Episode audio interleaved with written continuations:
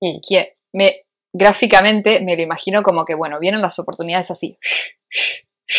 Como que te pasan por los costados. Y si vos te quedas así, te van a pasar las oportunidades. Por todos lados. Ahora, si vos estás ahí, pa, pa, pa, moviéndote, vas a agarrar oportunidades. Entonces se te abre un abanico de, de, posibilidades, de cosas, de de repente conoces algo nuevo, una persona nueva, un hobby nuevo, un campo nuevo. Entonces, estar ahí atento, siempre moverse eh, va a ser mejor, va a ser la opción, me parece. Sí. Antes de empezar este podcast, me gustaría daros la bienvenida. Yo soy Vivian Barros y esto es Emprender Afina, un espacio donde te cogemos de la mano para emocionarte al emprender. Aquí estamos una semana más para animarte, empujarte y sobre todo inspirarte, para que crezcas en lo personal y en lo profesional. Despegamos.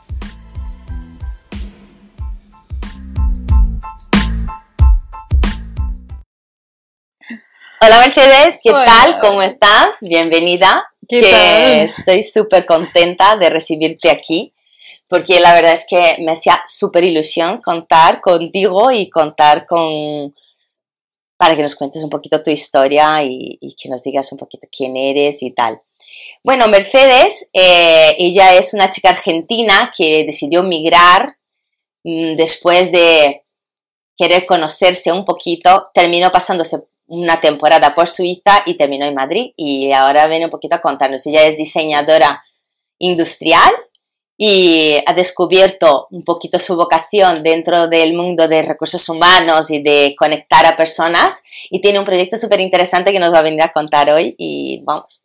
Súper bienvenida. Gracias, Vivi. Nada, primero que nada, gracias por invitarme. Es la primera vez que estoy en un podcast y siempre lo quise hacer.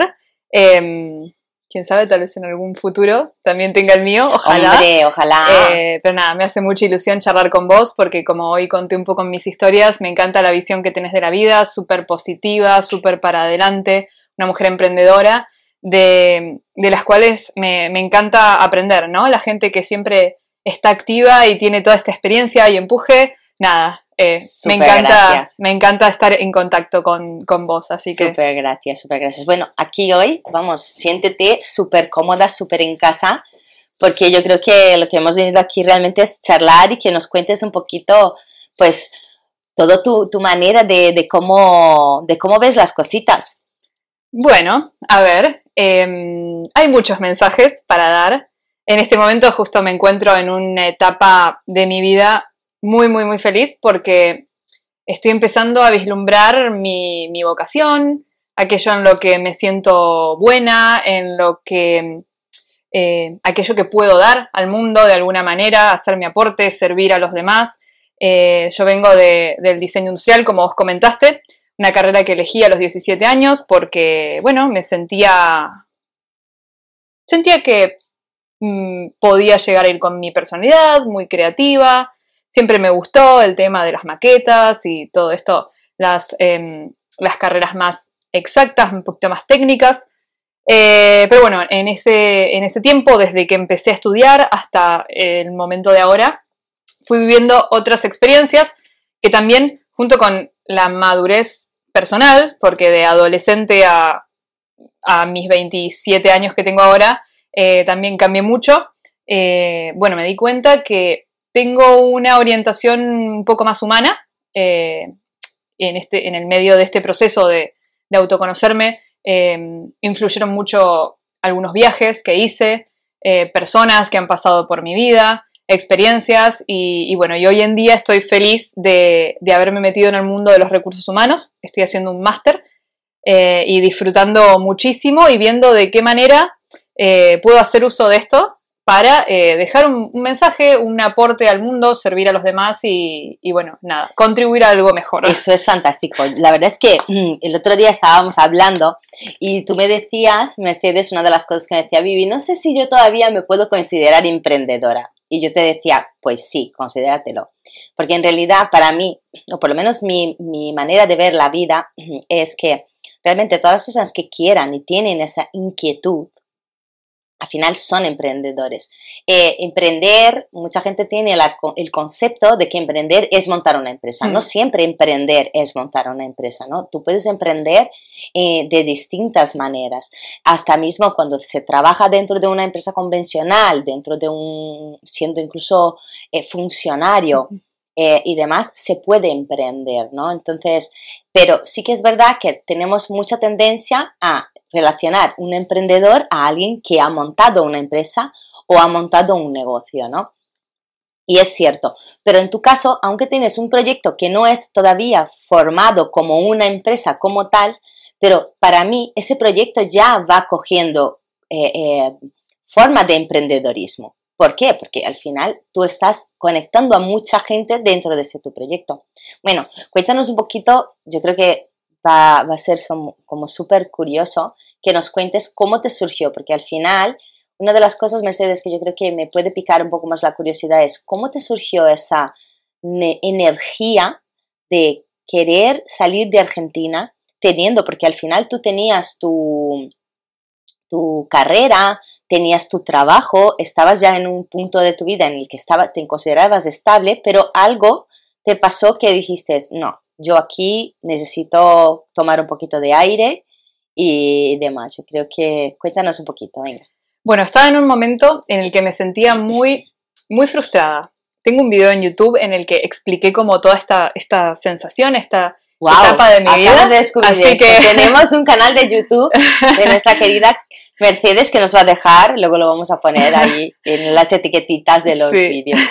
Bueno, resumiendo un poco lo que me, lo que me sucedía en ese momento, yo me había recibido, eh, estaba viviendo en Buenos Aires, eh, estuve trabajando dos años allá, un año y medio en una empresa grande, eh, después me pasé a una startup, pero en ambas, en ambas experiencias Em, al principio comenzaba como súper motivada, con todas las ganas, aprendiendo muchísimo. Fueron dos experiencias que personalmente me marcaron y contribuyeron muchísimo a la persona que soy ahora. O sea, como que estoy muy agradecida. Em, pero personalmente me sentía triste, estaba muy frustrada, llegaba angustiada a casa, no tenía fuerzas para nada, como que a mí me gusta mucho hacer deportes y todo eso, y, y no, de alguna manera no, no tenía energía, ¿viste? Sí. ¿Viste cuando vos haces cosas que te llenan, sí. terminás como más up, muy contenta? Yo sentía que al final del día,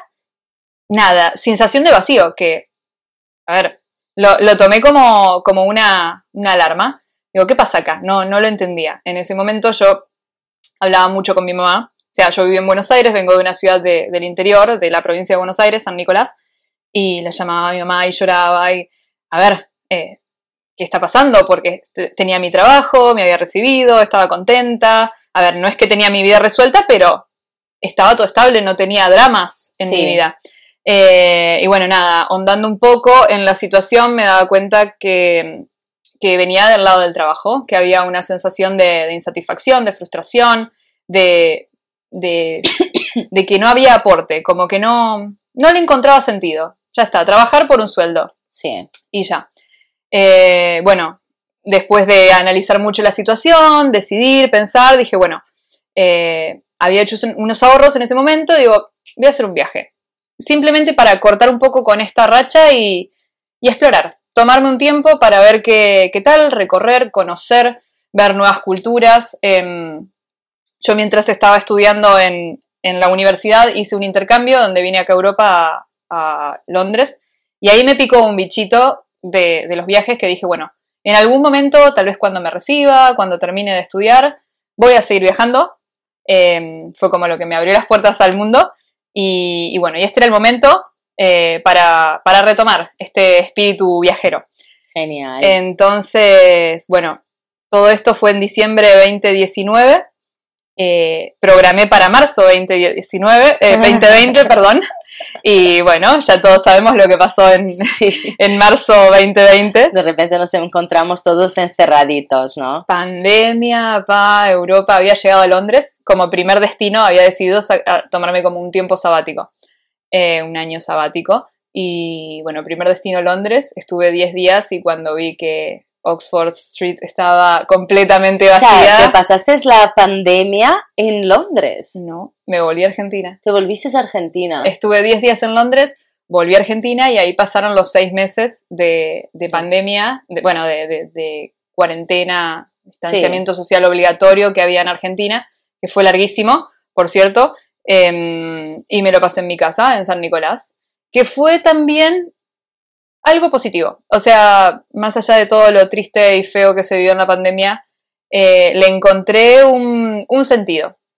Ahí empecé a ahondar mucho en, mi, personalidad, a leer. Ahí fue cuando grabé este video de, YouTube, em, donde me di un poquito cuenta de que me gusta mucho la comunicación, em, me gustan las personas, me gusta el desarrollo personal. Entonces eso fue como un tiempo que le, encuentro ese sentido, que me encendió la chispa de autoconocimiento. Es decir, bueno, eh, sé que tengo esta faceta.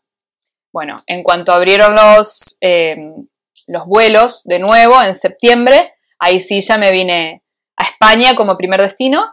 Estuve viajando un poquito y me terminé instalando en Suiza por cuestiones de la vida. Tengo familiares allá, mis tíos, mis primos viviendo allá. Em, yo estaba como que, bueno, no sé, ya me quedaban pocos ahorros, medio tenía que decidir, empezaba el invierno, acá en Europa estaban comenzando a cerrar em, los, de nuevo, los, bares, todos, los restaurantes, hostels, que yo venía viajando y parando en hostels, y dije, bueno, me había surgido que conocía a un chico argentino que me ofreció un trabajo así temporal en un mercado, dije, bueno, me quedo en en Suiza a ver qué, pasa. Yo quería algo em, que me sacara un poquito de la cotidianidad. En un momento había pensado en quedarme en Barcelona, pero tenía muchas amigas. Digo, no, es muy, muy familiar. Necesito aprovechar este tiempo que voy a estar fuera de casa para, aunque sea, conocer algo un nuevo. Un poquito de chispa, ¿no? exactamente. Necesitabas un poquito de chispa. Eh, salido de una pandemia, intentando viajar, que todavía estaba todo cerrado, pero medio cerrado, medio abierto. Exactamente. No terminaba la cosa de fluir. Exactamente. Y bueno, fue una decisión muy. En ese momento me costó un poco porque, bueno, no sé, no sé qué hacer. Suiza, un país muy distinto. Eh, y al final decidí quedarme y se extendió por nueve meses mi estancia por ahí, casi, casi que un año. Em, y bueno, nada, súper, súper, súper enriquecedor. Viví experiencias buenas, no tan buenas. Em, em, me tomé ese tiempo para, bueno, conocer un poco otra gente, otra cultura, viajar un poco haciendo base en Zurich. Y, y bueno, ya después de ciertos trabajos que hice con coaches, Em, fue que decidí venirme a, Madrid y, bueno, instalarme acá. Qué bueno, o sea, que eh, dentro, o sea, esta parte en la que tú te decides por llegar y em, dar el paso, el de viajar eh, sí es el más fácil, ¿no? Pero yo creo que el de quedarte mm. en otro sitio, el de emigrar de cierta forma, em, desde tu casita, porque salir del calorcito del hogar siempre cuesta. Yo pienso que siempre cuesta bastante. Entonces, eh, y, en ese medio campo te, te, te ves a hacer una búsqueda de autoconocimiento interno, entonces tú empiezas a trabajar eh, a nivel personal con, con un, acompañamiento, un acompañamiento de una coach. Así es. Qué bueno. Sí, em, sucedió a finales de em, junio, julio. Bueno, más o menos en julio del año pasado, del 2021, eh, hice un curso con un coach argentino que se llamaba Un Mundo con Propósito. Y el curso, o sea, es el eslogan de, él, es Máximo Tuero, que se llama él. Em, el curso se llama Impacto y trataba como un entrenamiento Sí, em, un entrenamiento de alto impacto, ¿no? Exacto. De, alta performance, normalmente. Exacto. Eh, en el que el objetivo es descubrir tu propósito en la vida. O sea, entonces era una, formación, un entrenamiento en línea eh, con, un grupo de personas, eh, era en vivo, eran cinco semanas que estabas trabajando en, en vos, en tu desarrollo personal, en conocerte. Y a partir de ahí tuve un, un primer vistazo en algunos de mis talentos que no los estaba considerando. Que eso ya me vislumbró. O sea, y en, también en definir un poquito mi propósito acá en esta vida. Suena un poco loco, pero es un trabajo muy, muy, muy interesante y que creo que todos deberíamos en algún momento al menos reflexionarlo o pensarlo, porque te da mucha, mucha perspectiva de vos, de, de tus talentos, de tus dones, de lo importante que es poder usarlos en servicio de los demás, en aportar al mundo y bueno, eso ya fue como un primer paso de autoconocimiento muy interesante. Y después de eso, em, comencé a trabajar con una, con una coach así en sesiones uno a uno, donde terminé de, darle vuelta a, mi visión un poco de, la vida. Me aportó una, una, visión un poco más espiritual, un poco más em, consciente del, mundo, de la vida, de lo que, lo que viviendo, de cómo decidir. Yo siempre fui muy de, bueno, eh, no hay que perder el tiempo, acá todo es productividad, producir, producir, hacer, hacer, que sume, que sume. Y al final hay otras cuestiones a tener en cuenta en la ecuación. Sí, sí, yo creo que al final cuando llegamos a una determinada, un determinado punto de nuestra vida, el propio cuerpo nos pide nos pide esta, esta conciencia, ¿no? Es como que vamos siempre en piloto automático.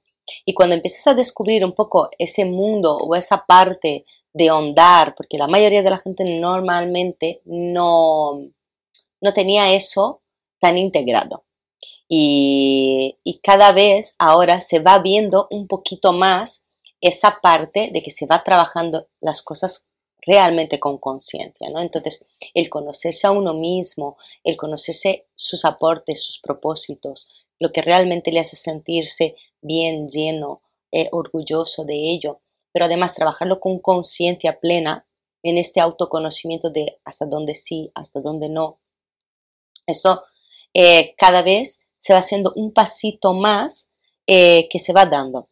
Y antes mm, creo que se llegaba como a edades más tardías, pero ahora cada vez se, va viendo también en edades más tempranas, con lo cual esto está genial, porque yo creo que cada vez vamos dando un pasito más a que la gente realmente empiece a trabajar como siendo más consciente ¿no?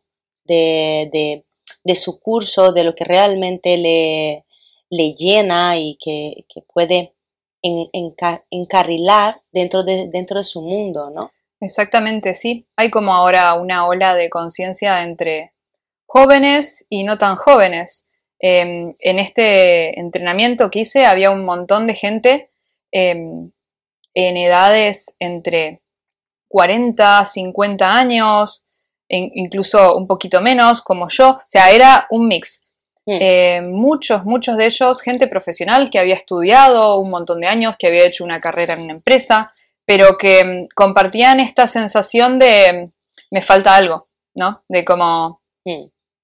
A veces no tiene que ver con la carrera. Yo creo que al final dentro del mundo de desarrollo personal eh, mucha gente empieza porque hay un, siempre hay como un escalón de bache, ¿no? Siempre pasa, normalmente pasa algo, tocan fondo y a partir de ahí empiezan a entrar dentro del desarrollo personal. Es como en plan, aquí hay algo que no está, que no está bien. Está claro que hay algo que está fallando. Hmm. Entonces, ¿dónde está el fallo de Rackord aquí? Claro. Y a partir de ahí empiezan a interesarse por el mundo del desarrollo personal, el mundo del autoconocimiento, del autocontrol, mm. de, realmente ir eh, dando pasitos a conocerse a uno mismo y los límites que necesitan o que faltan o de dónde han venido ciertas cosas que han ocurrido, por qué ahora el tipo de personalidad que tiene esta persona, el tipo de reacción que tiene esta persona funciona de esta manera. Entonces, esto, el rascar ahí, hmm. muchas veces es doloroso y como es doloroso, ¿sabes? Eh, mucha gente también deja, lo deja. Hmm. Pero los más valientes o los que realmente están, eh, entran en fase de conciencia, lo que nosotros normalmente llamamos el despertar, cuando la hmm. persona al final despierta, ¿no? Eh, o entra dentro de, un mundo más despierto.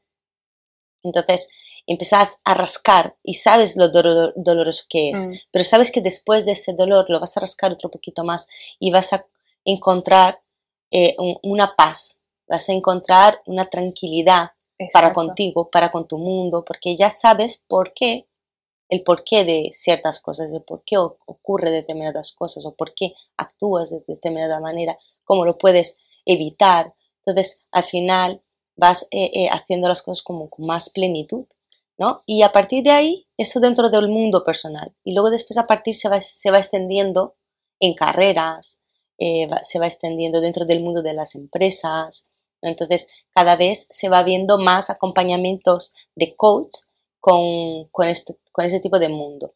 Al final, yo creo que en, en Argentina, es curioso porque en Argentina, yo creo que es uno de los países que más ha trabajado o, más extendido tiene eh, esa necesidad de autoconocimiento. Allí las terapias siempre han sido algo que eh, eh, siempre ha sido muy extendido dentro de Argentina como algo normalizado. ¿no? Totalmente. a, día de hoy un coach, mm, mm, por supuesto, un coach no es un terapeuta o no es un psicólogo, que también, que también los hay, muchos psicólogos que trabajan al final como coach, ¿no? Y, desempeñan. Y a día de hoy hay coach un poco para, para, cada, para cada escalón o por cada parte de tu vida, puedes encontrar, para, cada área, puedes encontrar un coach, ¿no? Eh, desde un coach para la salud, un coach para el desarrollo personal, el coach para el desarrollo profesional, el coach para el desarrollo de empresas, para negocios. Entonces, hay varios tipos, ¿no? De, de coach. Y no somos nada más que facilitadores realmente, ¿no? Pero es verdad que es curioso que en Argentina solo tiene mucho más extendido desde hace mucho más tiempo. Sí, ¿no? acá llama mucho la atención cuando se nombra tan abiertamente que haces terapia o que vas al psicólogo. Eh, en Argentina casi que no se puede vivir sin la terapia. Sin la terapia. no, a ver, que lo tenemos muy normalizado y es realmente de mucha ayuda. Yo terapia hice seis meses, pero encuentro súper, súper importante terapia, coach, alguien, algún mentor, alguien con quien compartir y que te dé una mirada un poco externa. Mm. Porque al final em, todo esto que hablamos, esta conciencia, es, es bastante integral. La carrera, la personalidad, el mundo interior, las relaciones, cómo estás vos con, con tu familia, con el exterior, con tu, con, tu trabajo, o sea, es como todo, todo tiene que ver con todo y, trabajarlo y ahondar ahí, como bien vos decís, a veces puede ser un poco incómodo o doloroso, pero te trae un balance. Cuando empezás a, verlo desde afuera, bueno, de repente podés empezar a retocar ciertas cosas que no te gustan, em, hacer modificaciones, cambios o tener conciencia de, bueno, este es mi punto débil, lo voy a trabajar, o de repente te das cuenta de que, no sé, tenés algo ahí que te apasiona y que lo tenés, no lo haces hace años, de, repente, no sé. Y, bueno, y es súper importante mantener este balance para que la vida fluya y, a partir de ahí te, también te modifica mucho la autoestima, te lo sube muchísimo, te sentís mucho mejor, te sentís fluyendo. Por eso, recuerdo cuando hice este video de YouTube contando un poco mi situación, era en pandemia, recién había dejado mi trabajo, eh, había ido 10 días a Londres, pero me tuve que volver. Mi año sabático se había visto un poco ahí truncado. contabas, Mercedes, que se te ha visto un poquito truncado eh, tu poquito tu sueño de viajar, tu año sabático que tenías ahí, que al final, como te has encontrado con Europa cerrada en pandemia, has dicho, yo aquí no puedo quedar, me tengo que volver al calorcito de hogar, volviste a Argentina y ahí en ese momento pues grabaste el vídeo de YouTube y no te encontrabas en un momento como muy allá, ¿no? Exacto. Eh, sí, había algo que no, que no, que no cerraba, estaba bastante triste, em, no me sentía muy bien tampoco conmigo misma. Entonces, lo que, lo que me di cuenta también es que cuando uno desarrolla todas estas áreas o empieza a detectar o a modificar eso que con lo que no está 100% conforme o al menos a trabajar en ello. Yo sabía que el tema profesional era algo que me pesaba muchísimo porque, mm, a ver, quieras o no, es lo que, lo que hacemos en, nuestra vida. Si bien, Dedicamos mucho tiempo de nuestra vida final en, estar trabajando. Entonces eh, es muy paradójico y a la vez es como muy ideal, ¿no? De, ay, dedica tu vida a lo que más te gusta cuando eres más jovencito o eh, eh, que están intentando pues guiarte para que elijas qué carrera quieres dedicar el resto de tu vida y demás. Pues esto es era como elige algo que, que, sea algo que te guste muchísimo y que no te pese para nada, pero en realidad yo creo que en el momento que nos toca elegir eh, a qué nos queremos dedicar, en el fondo, en el fondo no tenemos idea de lo que queremos dedicar. Tenemos una ligera idea de lo que podría ser algo que creemos que nos puede gustar. Es muy difícil. Y luego después pasamos haciendo carreras, que luego después terminas que o a mitad de camino te das cuenta de que no y dices, lo dejo, empiezo otra cosa, o te empiezas a dedicar a otra cosa que no era la, en primera instancia y al final te enamoras y deja lo anterior. Y así se encuentra mucha gente que termina haciendo carreras y no se dedica a sus propias carreras porque no... Exacto. Que no va, no va con ellos. Exacto, y te cambia muchísimo la personalidad. Por eso es que siempre insisto mucho en, en hacer cosas, hacer lo que sea, conocer gente, hablar con distintas personas, porque te enterás de, muchas cosas, no solo del mundo, sino de vos también. Sí. Em, y cuando uno trabaja también en, uno mismo, en, bueno, eh, el desarrollo personal, empieza no solo a mejorar esas cositas, sino también a aceptar las que no, no nos gustan también de nosotros y... Se habla mucho dentro del mundo del desarrollo personal y yo quiero un poco, un poco tu perspectiva.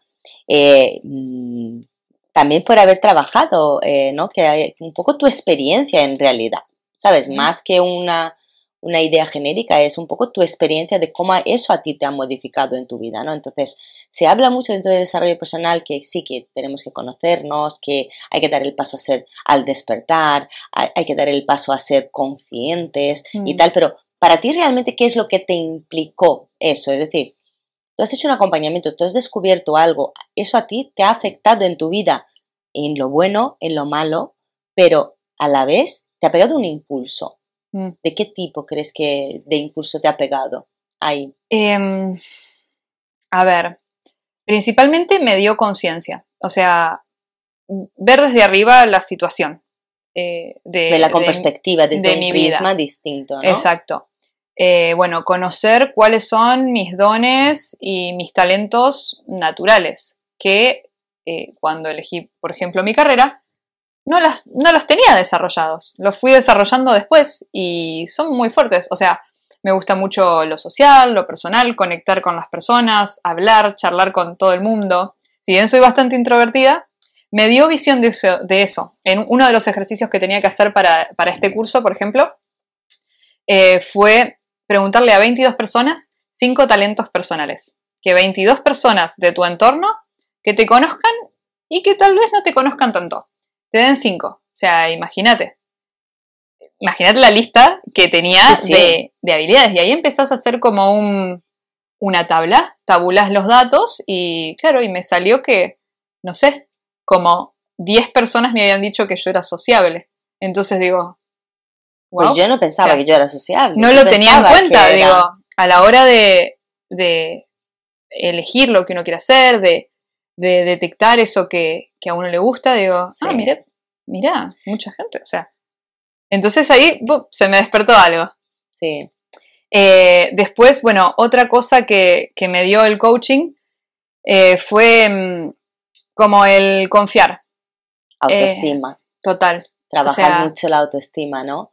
La gente siempre se pregunta, y yo creo que hay en el mundo, al final en el mercado, hay una cantidad increíble de libros de autoconocimiento que hablan muchísimo de la autoestima, pero en el fondo, en el fondo la gente no sabe cómo llegar a descubrir, o sea, cómo llego a tener una autoestima fuerte, mm, cómo mm. llego realmente a tener una autoestima eh, eh, a prueba de bombas. Exacto. No existe, en realidad no, existe. La autoestima a prueba de bombas no existe. Claro. Pero claro, una vez cuando tú empiezas a ser consciente de, de ti, de lo que eres tú y aceptarte con tus sombras y con tus luces.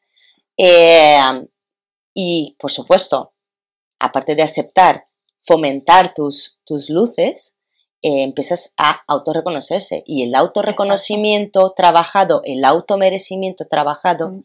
eh, desvenga, desvenga directamente en autoestima. Claro. ¿Sabes? Porque al final tú te vas poniendo a prueba y vas validando que esto, ponerte a prueba, dices, ostras, pero yo soy buena en esto. Ostras, pues esto también me salió bueno. Ostras, pues sí. Y entonces esto te va alimentando y te va quedando bien y vas fortaleciendo esa autoestima. Exacto. ¿no? es a prueba de bombas porque, por supuesto, hay muchas cosas que nos ocurren, ¿vale? Que, que, no tenemos, están fuera de nuestro control, ¿sabes?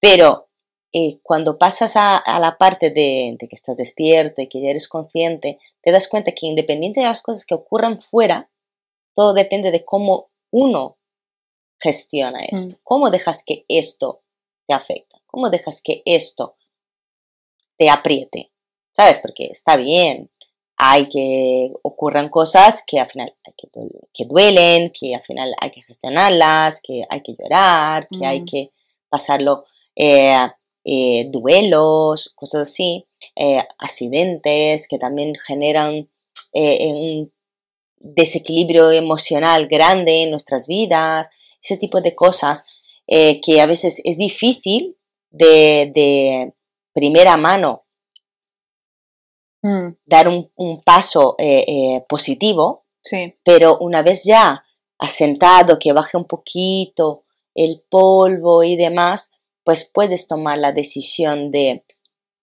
gestionarlo de otra manera, de tomarlo de otra manera, de tomar acción a eso, de mm. hacerte eh, responsable de estas cosas también, de decir, oye, vale, muy bien, esto ha ocurrido, pero ¿cuál es mi parte de responsabilidad? Mm. ¿Cómo esto me está afectando? ¿Por qué esto me está afectando así o asado? ¿No?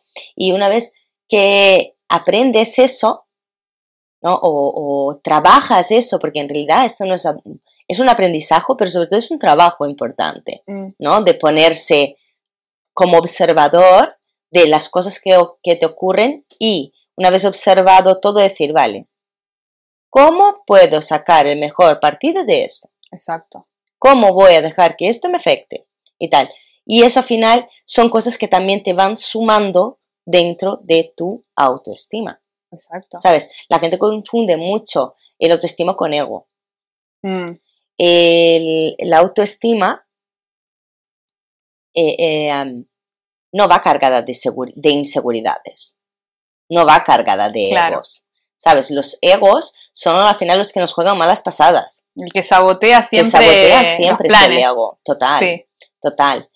Pero sí que creo que eh, es importante trabajar esa autoestima, pero trabajando desde mm, desde lo que es cada uno, desde la conciencia de yo soy así, yo sé que fallo en esto, sé que también lo puedo mejorar en esto, pero sé que soy buenísimo en esto otro. Exacto. ¿Sabes? Entonces, eh, siempre es más fácil, hablando un poco, teniendo un poquito de tu lista, eh, recuerdo que siempre es más fácil, la gente siempre tiene mucha, mucha facilidad de hablar de sus errores o hablar de las cosas malas o de sus defectos. O de los errores de los demás. O sobre todo de los errores Culpar de los a los otros es muy fácil. Es muy fácil.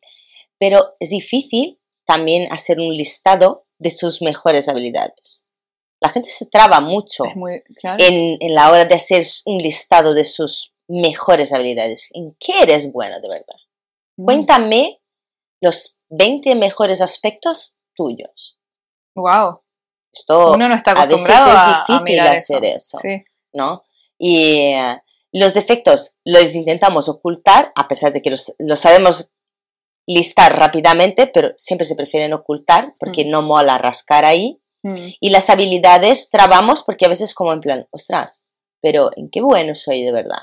Mm. ¿No? O 20, a lo mejor tengo una de 5, pero 20, ¿sabes? Y dices, no, no, pero onda ahí que seguro que, que sacas 20, porque al final todos tienen, ¿no? Entonces, el trabajar la autoestima también eh, se van dando varias, varias luces dentro de estos aspectos de las personas también. Creo que mm, nos facilita, nos facilita un poco el camino de que igual que rascas en, la sombra, también rascas en la luz y dices, ostras, yo también soy guay en esto, ¿no? Y aparte de, eso, de la, de la parte de, de coach que tú has trabajado y que decías que recomendabas, súper, que crees que es algo que deberían de, de, o sea, todo el mundo debería de tener un acompañamiento y que es bueno tener una mentoría. ¿Qué partes de que tú crees que esto te impulsó? O sea, ¿qué partes de ti tú crees que esto te impulsó a que te lances e, en, también un poco dentro de ese mundo emprendedor? Porque al final tú tienes un proyecto para contarnos y yo quiero que, que nos lo cuentes, ¿sabes? Porque yo creo que es súper interesante eh, eh, el proyecto que tienes aquí y que lo estás desarrollando. Y también viene relacionado con, pues, con tu vocación, que, que con, tus, con tu paseo, con tu estancia en Suiza, lo descubriste un poco y dijiste, bueno, yo voy a, a poner aquí luz en eso, que me estoy sintiendo... Exacto. Sí, fue como que mm, este trabajo personal me empezó a dar, empezó a conectar un poco ideas que tenía en la mente y le encontré un sentido. Eh, y esta, este proyecto que tengo ahora es un poco ese resultado de, eso, eso que logré conectar un poco. Bueno, me gustan las habilidades, o sea, me gustan todas las relaciones personales, me gustan los recursos humanos, el mundo de, la empresa, em, me gusta eh, conectar a la gente, dentro de este, este curso que hice, Impacto, eh, me di cuenta que mi propósito tenía un poco que ver con ayudar a la gente también a disfrutar más de la vida, eh, de alguna manera. ¿Sí? Entonces, bueno, digo, eh, recursos humanos, relaciones sociales, disfrutar la vida, oportunidades, que fue otra cosa que me di cuenta en los viajes, que siempre siempre hay alguien que nos puede ayudar en eso que buscamos. Em, no sé, yo tengo una idea de emprendimiento o no sé, em, estoy buscando compañero de piso. O sea, si uno eh, verbaliza, pone en palabras y lo comenta y lo difunde, siempre hay alguien dispuesto a dar una mano. Eh, en los viajes me di cuenta porque uno se encuentra solo en otro país, en otra ciudad, con otra cultura, otro idioma, y se arman mucho comunidades de expats o de argentinos o de intercambio de idiomas y todos muy, muy solidarios. La gente es solidaria, uno a veces no se da cuenta en el día a día eh, lo generoso que puede ser eh, el mundo, la gente y, la idea de este proyecto de Conectados, aprovecho, bueno, a contarlo. cuéntanos, cuéntanos que estábamos esperando. Es eh, un poco conectar a personas para desbloquear estas oportunidades a través de eventos sociales. Sí que ahora está como en una etapa de prueba en la que estoy viendo de qué manera le puedo dar forma al proyecto, si realmente estoy cumpliendo ese, ese objetivo o bien la gente le encuentra valor a la parte social directamente. Sí, porque al final tu proyecto, bueno, tu, tu proyecto de eh, emprendedor de Conectados se llama Conectados Madrid y al final lo que, lo que haces es juntar a personas que tienen eh, que, y les das la posibilidad de hacer networking realmente, ¿no? Y que, se creen oportunidades entre ellos eh, con el hecho de conocerse. Claro. Entonces, personas que al final no, en un momento dado, no tendrían esta oportunidad de conocerse y tú abres este espacio. Exacto. ¿no? Pero no, al final es networking de un poco de todo, ¿no? no tienen un nicho específico. No necesariamente profesional. En un principio sí lo pensé, digo, bueno, lo podría ser profesional porque me pasaba mucho que conocía a alguien que estaba buscando trabajo y alguien que lo ofrecía. Sí y yo del mundo de los recursos humanos digo, bueno, le voy a dar forma profesional. Eh, sí. Pero al final lo abrí un poco eh, para darle aire a que solo se, se decante eh, por lo que la gente encuentra más valioso. Y, y, al final hay un montón de cosas que se rescatan de las relaciones sociales, no únicamente oportunidades laborales, sino también amistades, gente con la cuál jugar al tenis de repente. No sé, por ejemplo, algo que me pasa a mí es que me gusta jugar al tenis y acá no tengo gente para jugar al tenis. Entonces, nada, eh, charlando, un poco contando, eh, expresando eso que uno busca, uno lo que quiere. Eh, también se suma que estando en otro país, uno no tiene su, vida totalmente, su, su círculo. bueno, al menos yo que estoy hace poco acá, pero bueno, apunta un poquito a eso y, bueno, y por el momento, eh, gracias a Dios, tiene mucha aceptación. Esperemos que esto siga, que se siga desarrollando, que se siga puliendo y iremos viendo qué es lo que la gente encuentra más valioso y para dónde encamina. Qué bueno, qué bueno, eso es que está genial. O sea, yo tengo una cosita mm, que preguntarte, es como en plan, ¿cuál fue para ti el momento desde, porque claro, en la parte que tú estabas allí en Argentina, lo vamos a dejar como que estamos en casita, estamos en el calorcito del hogar y allí está todo bien. Mm. Pero una vez que tú decides migrar, una vez que decides dar el salto y, pegar el paseo del otro lado del charco, ¿vale? Para ti, ¿cuál fue el momento que, mm, que te fue más complicado? ¿Sabes? A la hora de tomar esa decisión, bueno, aquí me quedo, eh, ¿por qué Madrid? Mm. ¿no? Y bueno, pues cuéntanos, desarrolla, desarrolla. Em, el momento que encontré más duro fue en julio del año pasado, cuando, bueno, ya llevaba varios meses en Suiza, como ocho meses. Em, había trabajado en un trabajo bastante estresante, eh, temporal, así siempre en la búsqueda de, de, mi propósito en todo este tiempo. Estuve haciendo trabajos temporales mientras hacía el trabajo interno. Digo, bueno, ¿a qué me quiero dedicar de por vida? Mientras tanto, cuido niños. Estaba trabajando en cuidando bebés en Suiza. Eh, bueno, había renunciado a ese trabajo, eh, me fui de vacaciones con una amiga y volví a Suiza y ya hacía un año que estaba fuera de Argentina y tenía que tomar una decisión digo, ya está, suficiente, no puedo dar más vueltas, suficiente mm. eh, tiempo muy aprovechado, pero me tengo que poner firme y decidir en mi futuro. Era o quedarme en Suiza, buscar un trabajo de diseño industrial, eh, que era lo mío, o de algo relacionado, o mudarme o a otra parte de Europa, o volver a Argentina. justo también estaba con un poco sensible porque había conocido a un chico que no funcionó, entonces es como que, eh, nada, un momento de bastante bajón y, y ahí fue cuando decidí trabajar con esta coach y ahí la historia, o sea, me vine, ahí fue cuando tomé la decisión en este trabajo de, de coaching de venirme a Madrid, pero yo venía con otro plan. Venías con eh, otro plan. Mi plan era estudiar teatro musical. ¡Wow! O sea, ahora sí que nos has dejado. O sea, de todo lo más complicado que pensábamos que podíamos pensar, dicen, no, no, es que yo. Claro. Aquí no eh, quiero nada de diseño industrial ni, de bebés. Fue muy loco, eh, porque bueno, en ese momento dije, me acuerdo que estaba trabajando con, con la coach en las sesiones y me dice, bueno, ¿vos qué querés? ¿pero qué querés? Decime, yo dando vueltas con la vida. Yo le digo, siempre me gustó el teatro musical y quiero probar. Bueno, armemos un plan. Y ahí, tac, tac, tac, tac, en una semana decidí mudarme a Madrid eh, porque creí que, bueno, que podía seguir aprovechando un tiempo más acá en Europa. Em, culturalmente son más parecidos eh, los eh, españoles que los suizos. Claro, los, suizos al final eh. son más fríos, es, es la cultura europea del, del, norte de Europa pues, como más, son más cerraditos, el clima no acompaña mucho tampoco. Exacto. Entonces, bueno. perspectivas diferentes. Sí, me vine con esa idea, eh, me inscribí a una academia, todo, bueno, todo lo que involucra una mudanza de país.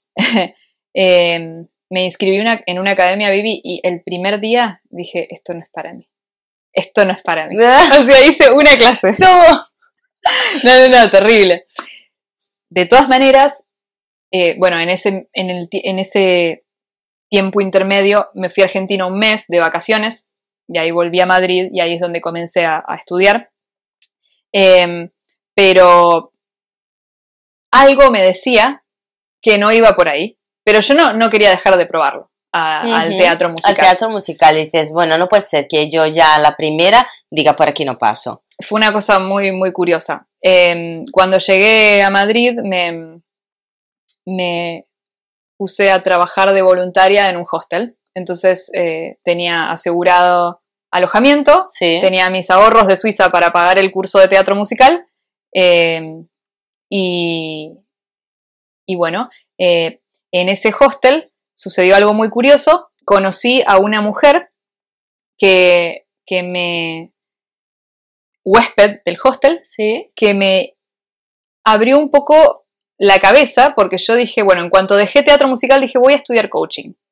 Em, y esta mujer me dijo, fíjate que también hay unos programas de máster, porque como a mí me gusta mucho el, desarrollo personal, em, dije, bueno, coaching. Fíjate que hay unos programas de máster muy interesantes. Yo hice máster en recursos humanos. Dije, qué interesante, no tengo en cuenta. Y me fui a una charla de coaching, porque había visto en un grupo de argentinas que, que invitaban a una charla de coaching, y ahí también conocí a otra argentina que trabajaba en recursos humanos. Le digo, mira, se me cruzó por la mente hacer recursos humanos. Eh, tengo ya hace varias semanas esa idea en la cabeza, hacer un máster, eh, ¿qué me recomendás? No sé, la cuestión es que me hice amiga de ella, eh, nos juntamos a tomar algo y me dijo, me dio un poco el, el empujón, el empujón que me faltaba porque yo estaba como que, bueno, ya soy un poco grande, de repente para dar un giro en mi carrera y todo eso. Y dije, venga, va, me meto en esto, me puse a buscar máster, y encontré uno que comenzaba justo al mes. Entonces ahí me metí, ya. Y ahora, una vez dentro de este, de este mundo de los recursos humanos, veo que hay mucha gente, coach, sí. que trabajan en coach sí. empresa, la importancia de de coachar equipos de alto rendimiento, que trabajen bien y digo, wow. De alta performance, sí. Wow. Digo, esto es por acá. Coaching, recursos humanos. Empecé el máster y, me encanta, Vivi. O sea, realmente fluyo. Nunca antes sentí esto. Entonces, eh, digo, bueno, hay algo por ahí. Eh, yo todo el tiempo, igualmente, antes de estudiar, de, de la idea de comenzar a estudiar eh, teatro musical, yo me la pasaba con podcasts de coaches, em, eh, leyendo, informándome, digo, esto está buenísimo, esto está buenísimo. Pero yo iba, tenía que probar teatro musical porque lo tenía en la cabeza. Claro, era aquella cosa de decir, tenías una espinilla ahí. Exacto. Y, tenías que abrir esa, esa, ese panorama, ¿no? O tenías que abrir, como se suele decir aquí, tenías que abrir ese melón. Claro. O sea, no podías dejar ahí sin, sin probar esa espinita y, en ese momento es como en plan, ya, esto Exactamente. No, esto no es para mí. Y el día que dejé vivir, iba volviendo en el colectivo y digo, wow, y ahora que tengo tiempo voy a poder hacer esto y esto, y coaching, y desarrollo personal, y qué sé yo, y trabajar en este proyecto, y como que digo, wow, de repente me estaba limitando, o sea, y, tenía que probar, pero mi cabeza hizo paz. En ese momento como que se te abrió un abanico de de cosas y de oportunidades y de momentos y de todo, ¿no? O sea, tenías ahí ya tiempo para, para la gente y para todo. Fue una sensación de decir, genial, no era por acá, eh, se me empezaron a caer un montón de ideas de cosas que tenía ganas de hacer. O sea, fue bastante revelador. Em, ¿Ves ahí donde te digo siempre del tema del emprendedorismo y la parte emprendedora? Mm. Esa inquietud está ahí. Exacto. Esa ya está ahí. Es decir, tú, a pesar de que no hayas emprendido en, en, forma de me he montado mi negocio o he montado mi empresa como tal, pero estás siempre haciendo infinitas cosas, emprendiendo en varias cosas sí. Eh, a, la vez, ¿no? Ya sea a tu nivel personal, ya sea en tu entorno, ya sea en viajes y al final siempre estás conectando. Si te das cuenta, siempre estás conectando a gente. Entonces, al final, que te haya, era solo una cuestión de, tiempo que tú te dieras cuenta de que eso también era algo que te llenaba y para darte el, paso y empezar con nuevos proyectos, o sea, con, realmente emprender un proyecto y decir, no, no, es que yo quiero hacer esto. tenía, tenía como que madurar esa idea. Sí. Eh, y tenía que vivir esas cosas para empezar a ir descartando. Eh, pero porque soy muy de pruebo, no, pruebo, o sea, tengo muchas erradas, muchos tiros errados. prueba error, prueba error, Claro, pero me encanta que creo que por ahí es donde viene el espíritu emprendedor, que es tomar acción. Lo que sea, tomar acción. Siempre la acción gana, no quedarse en el ideas, pensamiento, que yo siempre fui muy, muy, ¿cómo es la palabra? Eh, poco tomadora de riesgos. Como que no me gusta tirarme la pileta. Eh, entonces, eh, preferí dar como pasos más concretos. Pasos más cortitos, que tú no sé, que tú sintieras que lo, tenías un poquito más controlado, ¿no? A tu alcance de tu control. Siempre que si no se puede, pum, dar un giro o tener un plan B o pero pero al final la acción siempre gana. Entonces es como que esa es otra cosa que me fui dando cuenta. Y em, el hecho de que, de, tomar responsabilidad de nuestra vida y saber que, que hay algo, eh, que hay un círculo de, influencia y hay otro que no. Entonces, eh, bueno, yo voy a tomar acción y voy a hacer todo lo que tengo a mi alcance, para probar, para descubrir, para, para accionar de alguna manera y ya veremos el resultado. Y después hay otras cosas que no están a nuestro alcance. Entonces es como que tampoco hacerse demasiado problema por eso. Eh, te, ayuda, el trabajo de coaching me ayudó mucho a soltar el resultado. Yo voy a hacer todo lo que está a mi alcance y le voy a poner muchas ganas. Y después ya hay otras cosas que no, claro, que no se pueden. cosas. Es que el control, hay dos partes dentro del mundo del coach que se trabaja eh, y que es súper práctico para toda y cualquier persona, mm. eh, realmente es que el accionar se necesita, para accionar necesitas salir fuera de tu mm. zona de confort. Mm. Nosotros estamos, cuando tú estás dentro de todo tu alcance, estás controlando, tienes el control, entonces estás dentro de tu zona de confort, donde te estiras el brazo, llegas, ¿vale? Entonces, como está en tu área de control, está en tu zona de confort, ¿vale? Entonces, es en el momento en el que tú te mueves muy bien y te sientes más cómodo. Pero a la vez, no vas a ganar, no vas a conseguir grandes resultados o no vas a conseguir un resultado diferente del que tú ya conoces. Claro. Entonces, para poder obtener otros resultados distintos, tienes que poder arriesgarte un poquito más allá del estirar tu brazo. Es decir, tienes que salir para accionar y tienes que salir de la zona de control. Al final es necesario tomar riesgos, por más pequeños que sean o grandes. Exacto que era lo que tú intentabas decir. Entonces, para accionar necesitas salir de la zona de confort, pero a la vez tienes que aprender que ese control también le tienes que dejar soltar, que es un poco lo que todo el mundo habla a nivel fluir, ¿no? Pues yo estoy fluyendo, yo voy a dejarme fluir, mm. pero no es tan sencillo dejarse fluir, porque mm. el desapegarte del resultado, mm. yo creo que es la parte más complicada para mucha gente a la vez que también es muy complicado el accionar. Dependiendo de la personalidad de cada uno, una cosa, si eres muy buena accionando, a veces eres un poco, te puedes encontrar con dificultad a la hora de desapego, ¿no? de, dejar el control. Pero a la vez, si eres mm, mm, que te cuesta tomar riesgo, el desapego allí mm. está todavía más grande. Exacto. Exactamente. Aparte, también otra cosa con la que relaciono el, accionar es como con eh, el encontrar oportunidades. Un poco volviendo también a la idea del proyecto. Que me, gráficamente me lo imagino como que, bueno, vienen las oportunidades así. Como que te pasan por los costados. Y si vos te quedas así, te van a pasar las oportunidades. Por todos lados.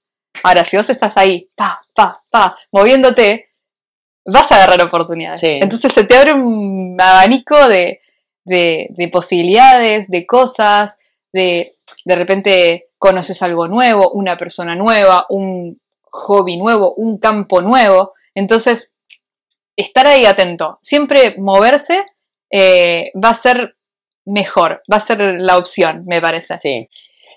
En el podcast anterior, cuando he hecho la entrevista con Sergio Cuellar, una de las cosas que hablábamos eh, y que me decía él que le ayudó en la mentalidad, eh, el tener la, mentalidad emprendedora le ayudó mucho en muchos aspectos, mm. incluso dentro de su propio mundito, que es el mundo del baile, ¿no? Y, y entre comillas, un poco comparando con otros compañeros o otras situaciones con otros compañeros bailarines que tienen mucha potencia, que son muy potentes al final eh, físicamente y demás, pero que a la vez a él mm, le ayudó mucho tener esa mentalidad emprendedora, ¿no? Que era un poco a la hora de eh, echarse para adelante con mm. todo.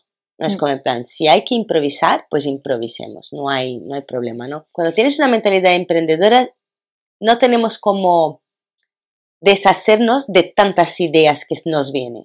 ¿Sabes? De repente estamos con una, estamos enfocados en algo, pero de repente tienes a otra por allí, otra por allá, que es un poco lo que decías tú, lo de están, estás viendo las oportunidades Exacto. y las vas agarrando, ¿no? Cuando tienes esta mentalidad emprendedora te sale esto, hay gente que tiene eso innato y hay gente que tiene eso trabajado. Exacto. Pero al final, la cuestión es que como tienes ese gusanillo, aunque al principio lo tengas que trabajar, al poco tiempo o al, tiempo, ya se te convierte en un hábito tan grande que es que tú vas viendo las oportunidades y ya vas intentando pararlas.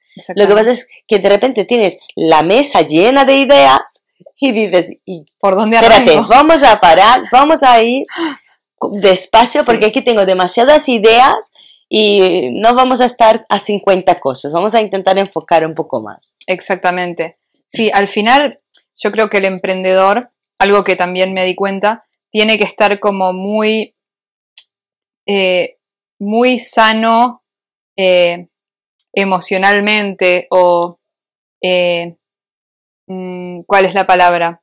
en cuanto a la autoestima, o sea, porque creo que el emprendedor tiene una faceta muy generosa, porque para, para emprender tenés que servir. O sea, un buen emprendedor o un verdadero emprendedor creo que tiene vocación de servicio. O sea, es servir a los demás de alguna manera con un bien, un servicio. Siempre. Eh, siempre, ya sea porque tú estás emprendiendo y estás dentro del mundo de los servicios o no, o dentro del mundo de los productos, al final tienes que, mm, tienes que ser, vas a servir, vas a, vas a, lo que te llena es servir al mundo, aportar tu granito de arena y que esta persona, esta parte de allá, se te vea desde otra perspectiva como, ostras, es que realmente eso te está llenando, ¿no? El, hacer eso te está llenando. Exacto, estar muy dispuesto a dar. Y si uno al ego lo tiene demasiado presente, em, va a salir en algún momento esa sensación de no, de carencia o el negocio no termina de. Bueno, a ver, yo no tengo experiencia. Uy, toca el micrófono. Nada. yo no tengo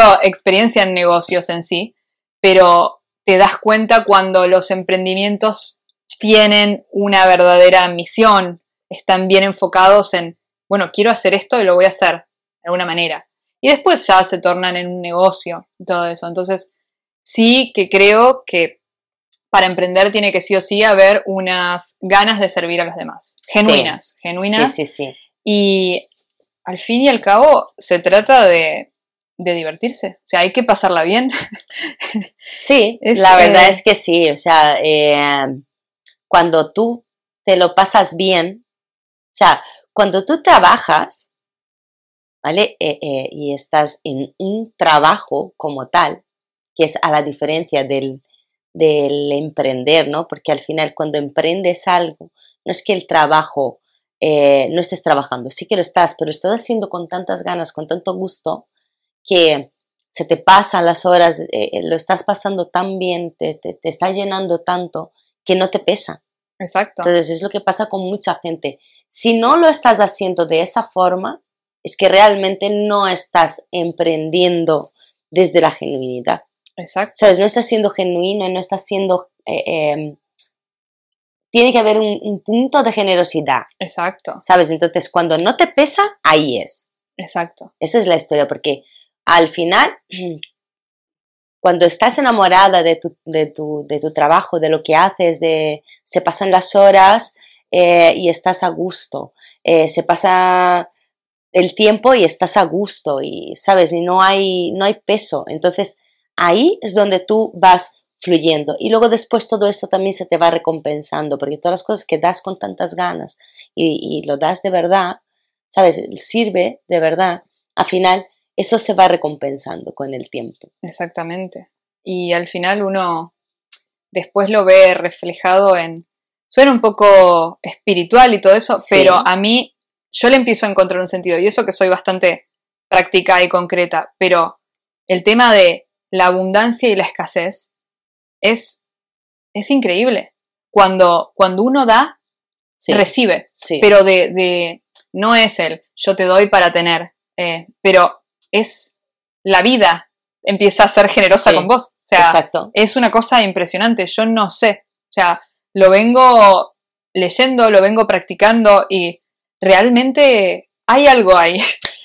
Eh, yo lo nombro un poco el universo también, ¿sabes? Exacto. Yo, yo, estoy completamente eh, segura, lo creo fielmente en eso. Al final, la abundancia atrae abundancia. Exactamente. ¿Sabes? Cuando tú das eh, con, con, tanto, con tanto carisma, con tanto cariño, con tanta, tan desapegado de todo, eso se te devuelve. El universo te devuelve de alguna manera, te lo devuelve. Exacto. Esa misma abundancia te lo devuelve.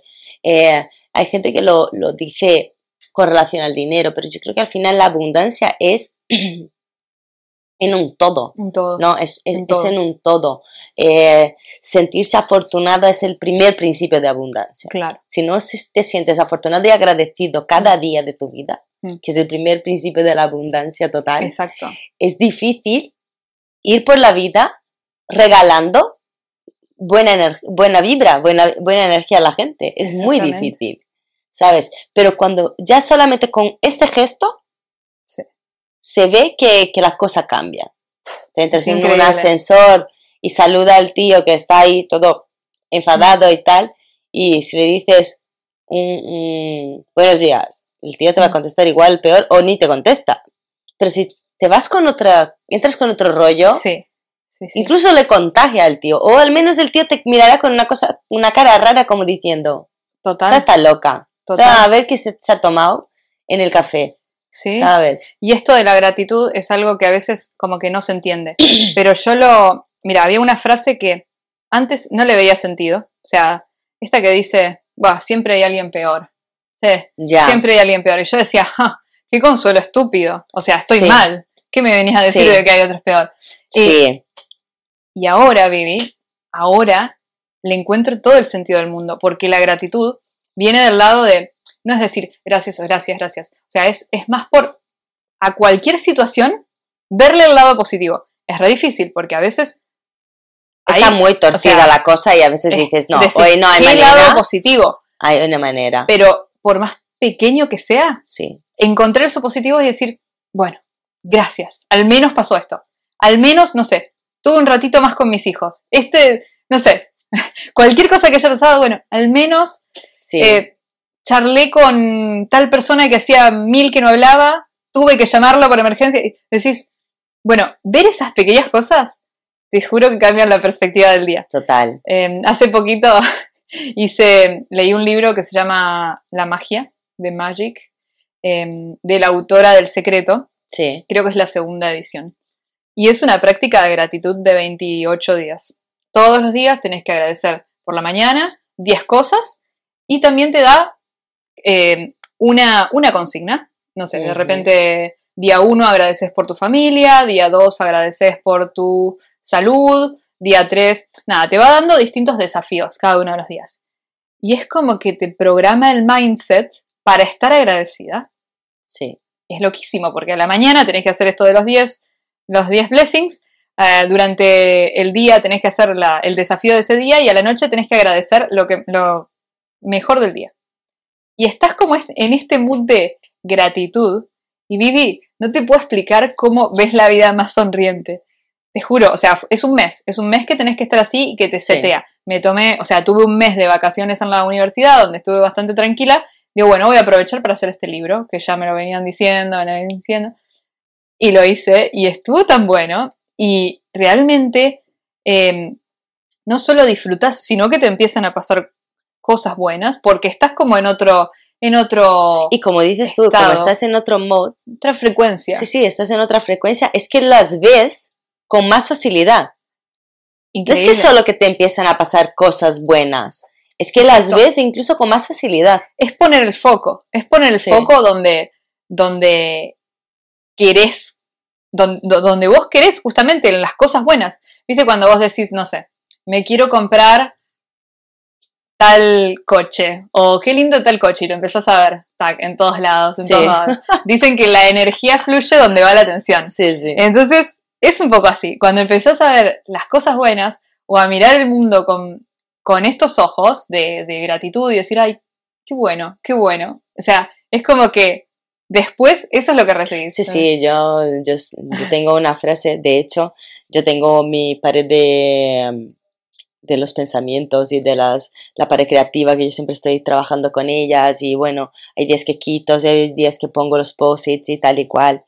Y entonces, eh, una de las cosas que tengo es eso, es que donde tu atención, donde enfocas tu atención, eso se multiplica. Totalmente. Y es totalmente así. O sea, si tú te enfocas en, en la cagada que te pasó por la mm. mañana a primera mm. hora, sí. ahí todo eso se te va a multiplicar por la cagada que te ha pasado, más otra cagada, más el otro que se va a cagar y no sé qué, y al final estás en un bucle de mm. cabreo, un bucle de negatividad, un bucle de... Claro. ¿no? Si tú te enfocas tu energía en, em, en algo bueno que te ha pasado y ahí mantienes, eso también se te va a multiplicar, ¿no? Entonces, si tú te enfocas en hacer un máster, en, en formarte en algo, en crear un nuevo proyecto y tu atención va ahí, eso se va multiplicando.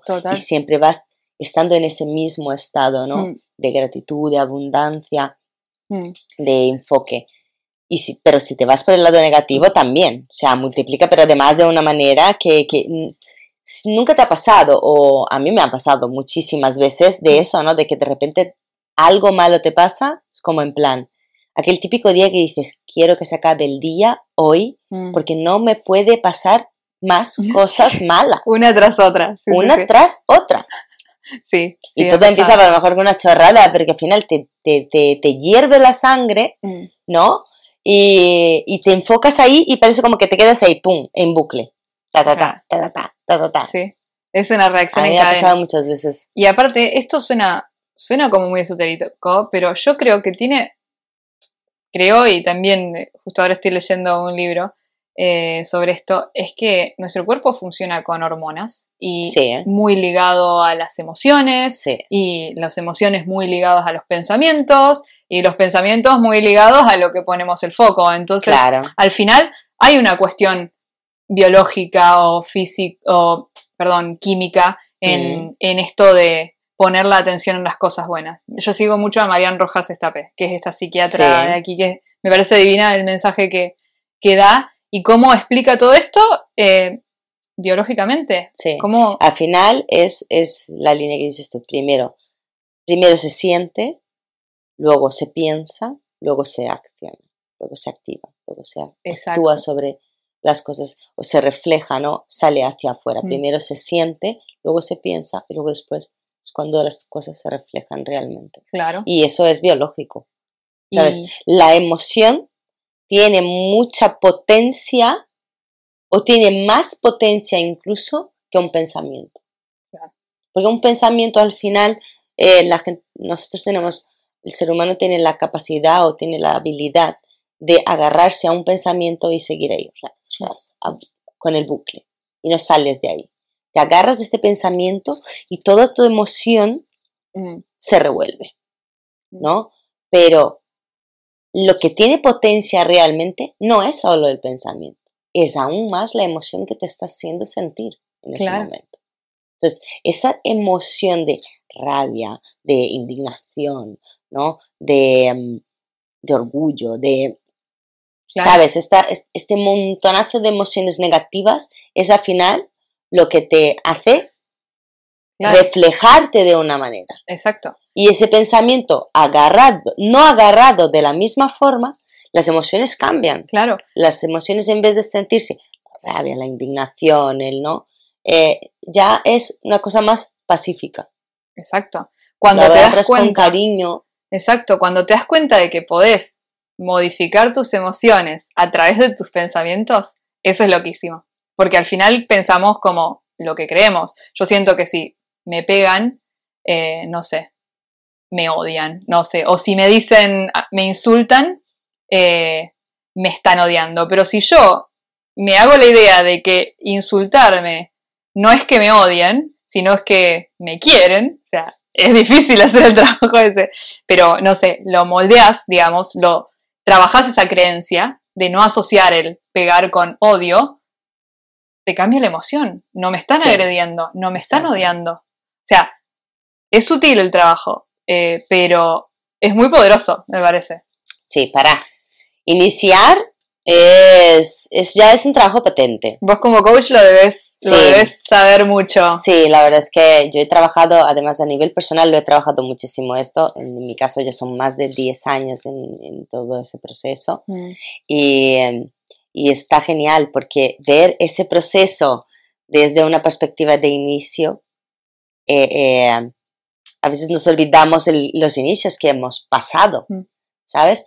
Y pero es mucho más divertido cuando lo das más pasitos más adelante.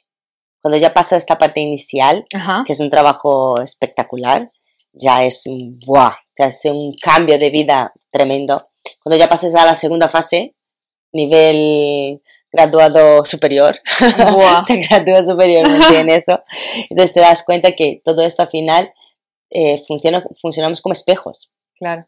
¿sabes? Eh, hay muchas teorías y demás, pero sí que es verdad que nosotros solemos funcionar como espejos, ya no se trata de cómo tú trabajas tu emoción y no dejas que eso te afecte, sino que eh, cuando trabajamos como espejos, o sea, funcionamos realmente como espejos, y es que tú ves en el otro cosas que te faltan a ti por trabajar. Claro. Digamos que la teoría es básicamente así. Tú ves eh, en la persona de enfrente normalmente los fallos que a ti también están en carencia. Mm. Digamos, la, cosa que más... Eh, nosotros solemos utilizar um, la palabra maestros, ¿sabes? Los maestros espirituales. Entonces, para mí, por ejemplo, mis mayores maestros siempre serán mis hijos. Siempre, siempre serán mis hijos. Con ellos aprendo cantidad de cosas y ellos son los que más me hacen de espejos, porque según mi reacción de mi emoción, de cómo yo me estoy sintiendo en ese momento que me están sacando de mis casillas, que a lo mejor no han hecho nada o. no, hayan, es que no hayan hecho nada, han hecho su parte, pero claro, a lo mejor no era tan exagerada como mi sentimiento o mi emoción me ha llevado a ese momento, ¿no? Y entonces en ese momento es cuando hay que parar, observarse, salir de, de la situación como tal ¿no? Sacarse un poquito de allí, ponerse como observador mm. de esa situación y ver, espera, vale, es verdad que ellos han hecho algo que no estaba muy allá, pero fíjate cómo yo me estoy poniendo, ¿realmente es necesario esa situación? Mm. Vale, primer punto es que no. Entonces, la conclusión básicamente es casi que no, siempre. Y una vez que ya estás en esa, te estoy colocando un ejemplo, ¿vale? Sí, sí, sí. Una vez que ya estás con esa observación, te das cuenta de, vale, pero ¿qué es lo que me llevó realmente? ¿Qué es lo que ha fallado en mí? Que, que, ellos han hecho que me han llevado a esta situación. Claro. Porque claro, a lo mejor ellos han hecho una cosa tan normal mm. y que dependiendo del momento, pues no reaccionas en eso o no te activa de 0 a 100 tanto, ¿no? Pero siempre hay un puntito que dices, da, ah, aquí me activo de ser así en la mecha. Ah. ¿Por qué? Y ahí es donde empezamos a trabajar como espejos. Que dice, mm. vale, entonces ya no es lo que me haya hecho él o ella, mm. ¿no? Eh, sino eh, cómo yo estoy tomando eso, cómo yo estoy viendo eso. Soy yo que tengo que revisar esto, esto, esto, esto y en mí. Es re importante. ¿Sabes? Entonces, ese trabajo ya es otro nivel diferente, mm. pero que además es cuando, cuando te coges carrerilla y, y, lo ves con tan, eh, lo ves con mucha clareza. Sabes, yo tengo un, hay, momentos, yo, una de las cosas que me ha costado bastante trabajarme en mí, era que yo me agarraba del pensamiento rapidísimo. Mm. Yo me agarraba del pensamiento y me envenenaba rápido, súper rápido. Entonces yo pasaba de 0 a 100 cabreadísima como una mona, muy rápido. Entonces yo siempre decía, es que yo no tengo paciencia, es que yo no tengo paciencia, es que yo no tengo paciencia. Cuando yo luego después soy una persona que tengo la paciencia más grande del mundo mundial. Pero hay, había ciertos activadores, y existen ciertos activadores en mí que me llevan de 0 a 100 así. Claro. Y que no es todo el mundo que consigue activar eso en mí. Pero hay momentos muy claves con gente muy clave que tiene ese don de activar eso en mí. Mm. Y claro, entonces yo me agarraba del pensamiento y me tiraba con ellos, no horas, días, semanas, si me dejabas. Sí, sí, sí. ¿Sabes? Y, ahí, pum, pum, pum, en el bucle, y dando vueltas, y dando vueltas, y cabreada, y no cabreada, y angustiada, y no angustiada, y, dando vueltas, y dando vueltas, y dando vueltas. Cuando aprendí a dejarlos pasar o verlos, detectarlos, verlos, observarlos perfectamente desde fuera y decir, venga, va, ya, ya has hecho tu, pas, tu pasaje, gracias por la participación. Bueno, ahora ya, y, saber deshacerte de este pensamiento, para, hay gente que para, hay personas que, que, lo tienen con facilidad deshacerse de ello, pero la gran mayoría no. Es un trabajo durísimo. El gran, el gran problema de las personas que padecen ansiedad es vivir con antelación a las cosas. Es como en plan, no te ha ocurrido todavía esa situación, pero tú ya has hecho un mapa mental mm. de todas las posibilidades que te podrían ocurrir de todas las partes. Claro. Y tú, eso ni siquiera ha ocurrido. Mm. Son suposiciones, pero tu cabeza está súper activa. Entonces estás con la ansiedad por todo lo que puede pasar porque tú ya has puesto todos los panoramas habidos y por haber y, y aún así te estás pensando otro más porque seguro que lo vas a encontrar otro más. Entonces, las personas que padecen ansiedad viven con mm. antelación, viven en ese estado angustioso de, de eh, eh, eh, el pensamiento que te agarras y que no lo sueltas y que sigues dando vueltas y es que al final transmuta en emoción y al mm. final la emoción agarra el pensamiento malo. Mm. Pero cuando aprendes a que puedes filtrar eso, ¿sabes? Se va haciendo las cosas más livianas. No, mucho más livianas. Es pura gestión emocional que hoy en día también en el mundo de los recursos humanos se habla muchísimo y es una de las cosas, de las habilidades blandas que más se busca en, todos los trabajos. Eh, aprender a gestionar las emociones, a no reaccionar. Y el hecho de estar ansioso o viviendo en el futuro o viviendo preocupado por el pasado, te quita mucha capacidad de acción porque no, no enfocas la energía en resolver, en estar ahora. Te estás preocupando por lo que puede... Bueno, vale, está bien. No está mal plantear un escenario eh, duro o, un escenario poco favorable, digámoslo de alguna manera, que, no se espera, para mitigar riesgos, para planear em, otras ideas, tener planes B, C, D, otros, otras eh, ideas en caso de que suceda algo no deseado, pero al final estamos acá, eh, hay que resolver acá. Y si la cabeza está en otro lado, eh, perdemos mucha energía.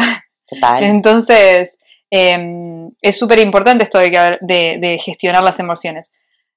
Otra cosa que también creo que viene por este lado es la importancia de tomar responsabilidad nos da empoderamiento. vale, yo pregunto, el tema de la suerte, ¿tú crees que eso influye? Creo que la suerte se la genera, de alguna manera.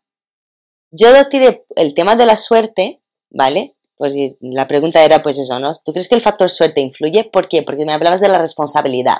Mm. Y es un tema que a mí me encanta.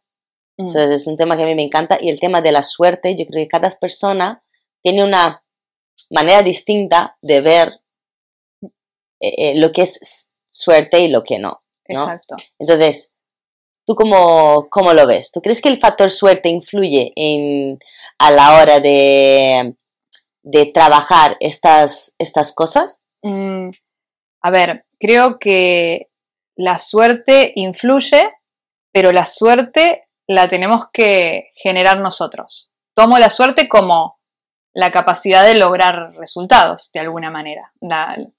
que se te den las cosas, de alguna forma.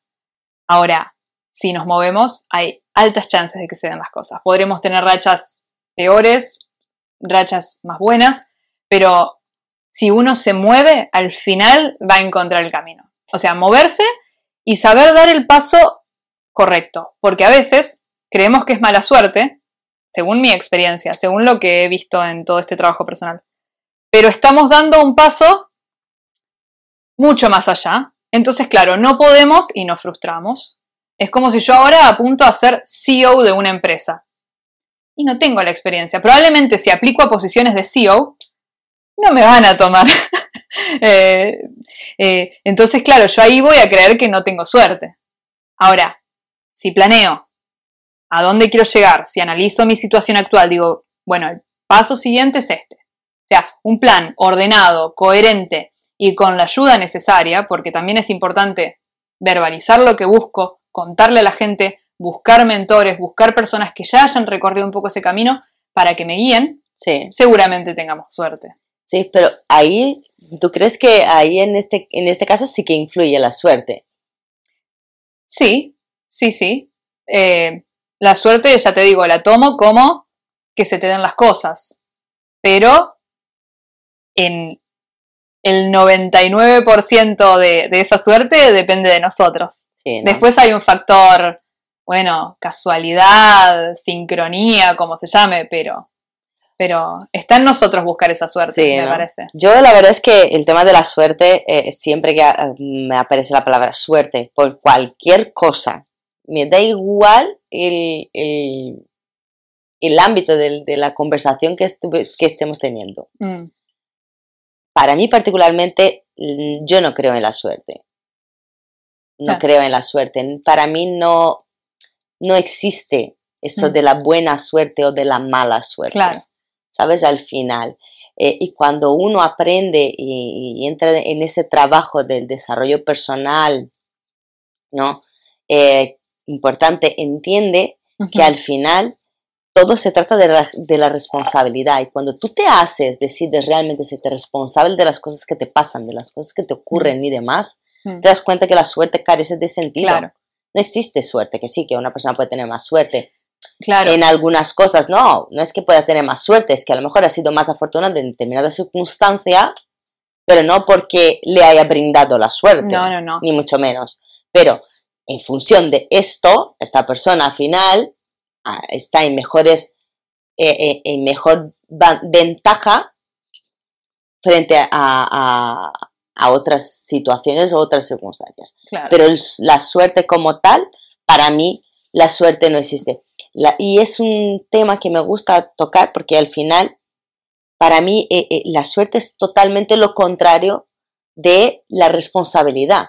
Y la gente le gusta mucho echar las cosas en manos de la suerte o en manos de la mala suerte con tal de no hacerse responsables de lo que a uno le toca hacer. Bueno, claro, que eso no. Revisa dónde está fallando tú. Mm, ¿Sabes? Dónde está fallando uno. Entonces, al final es muy sencillo o muy fácil. Nos gusta mucho tener esta parte, mm, ponernos un poquito la careta, un poco el, el, maquillaje de víctimas, mm. de bueno, es que no he tenido suerte o es que el otro tal. No, espera. Hay algo aquí que o bien está fallando para uno o para allá o para acá, pero al final la suerte no existe, o sea, la suerte no depende de la suerte de uno o del otro, se trata de la responsabilidad que a uno le toca hacer y asumir en este, en este momento con determinadas cosas. Exactamente. Eh, no, y te empodera muchísimo tomar responsabilidad. Te das cuenta que al final eh, si logras entender esto, no, no dependés de las circunstancias. Sí que podés venir con eh, cierto background que te ayuda, no sé, una familia así, una familia así, ciertas experiencias que decís, bueno, me ayudan para esto que estoy buscando. Pero al final, si tomás responsabilidad de las cosas, tenés total control. Eh, si lográs eh, entender, vale, me tendría que haber hecho esto, o claro, me equivoqué acá, fue culpa mía. Te vuelves más consciente. Fue responsabilidad mía, no culpa, porque también. Claro. y te sentís súper poderoso, porque al final la, mm, el contexto no, no influye, las circunstancias. Si no sos víctima de las circunstancias, no, lo que pasa es que estoy en una ciudad donde eh, no sé, no llega tal cosa. Claro, es que siempre tenemos la excusa, al final es, eh, eh, el control de la responsabilidad es echar la culpa a otro. Exacto. Entonces, al final es el echar la culpa a otro, ¿en qué punto te pone, te pone a ti? En el punto de víctima. Claro. es que mucha gente le gusta. Mm. Entonces, me gusta mucho lo que decías tú del tema de, estábamos hablando al final de tanto del empoderamiento como volvemos a la autoestima. Eso sí se retroalimenta, porque si al final tú te sientes corresponsable de tus propias circunstancias, mm. ¿sabes? La entiendes, eres consciente, te alimenta la autoestima, te empoderas y vuelta y vuelta y es un ciclo. Mm. Siempre al final es un ciclo, ¿no? Pero ¿dónde empieza todo? Se empieza en la toma de conciencia, la autogestión, la responsabilidad de eso, vas aprendiendo nuevas herramientas, alimentas tu autoestima, tu autoconocimiento y luego después te crea, llegas al punto de empoderamiento y así es el ciclo, ¿no? Exacto. bueno, Mercedes, como nosotras teníamos aquí pendiente un poquito que, mm, de hablar sobre el tema de los métodos de, de autoliderazgo. Pero antes de nada, me gustaría que nos contaras un poquito dónde te podemos encontrar.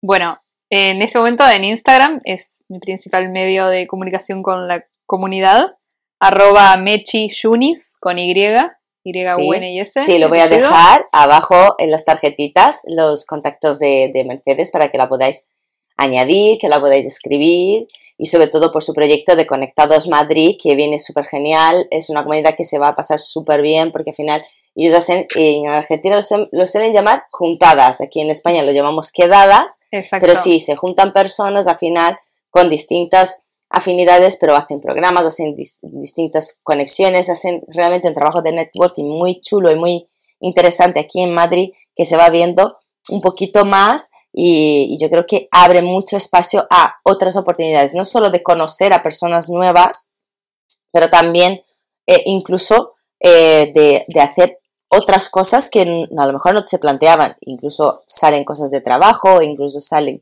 cosas de amistad, y al final es un grupo social interesante. Así que yo recomiendo, súper recomiendo. Quien esté interesado, todos los que estén en Madrid, más que bienvenidos. Eh, tenemos un grupo de WhatsApp donde vamos mandando las novedades, los planes.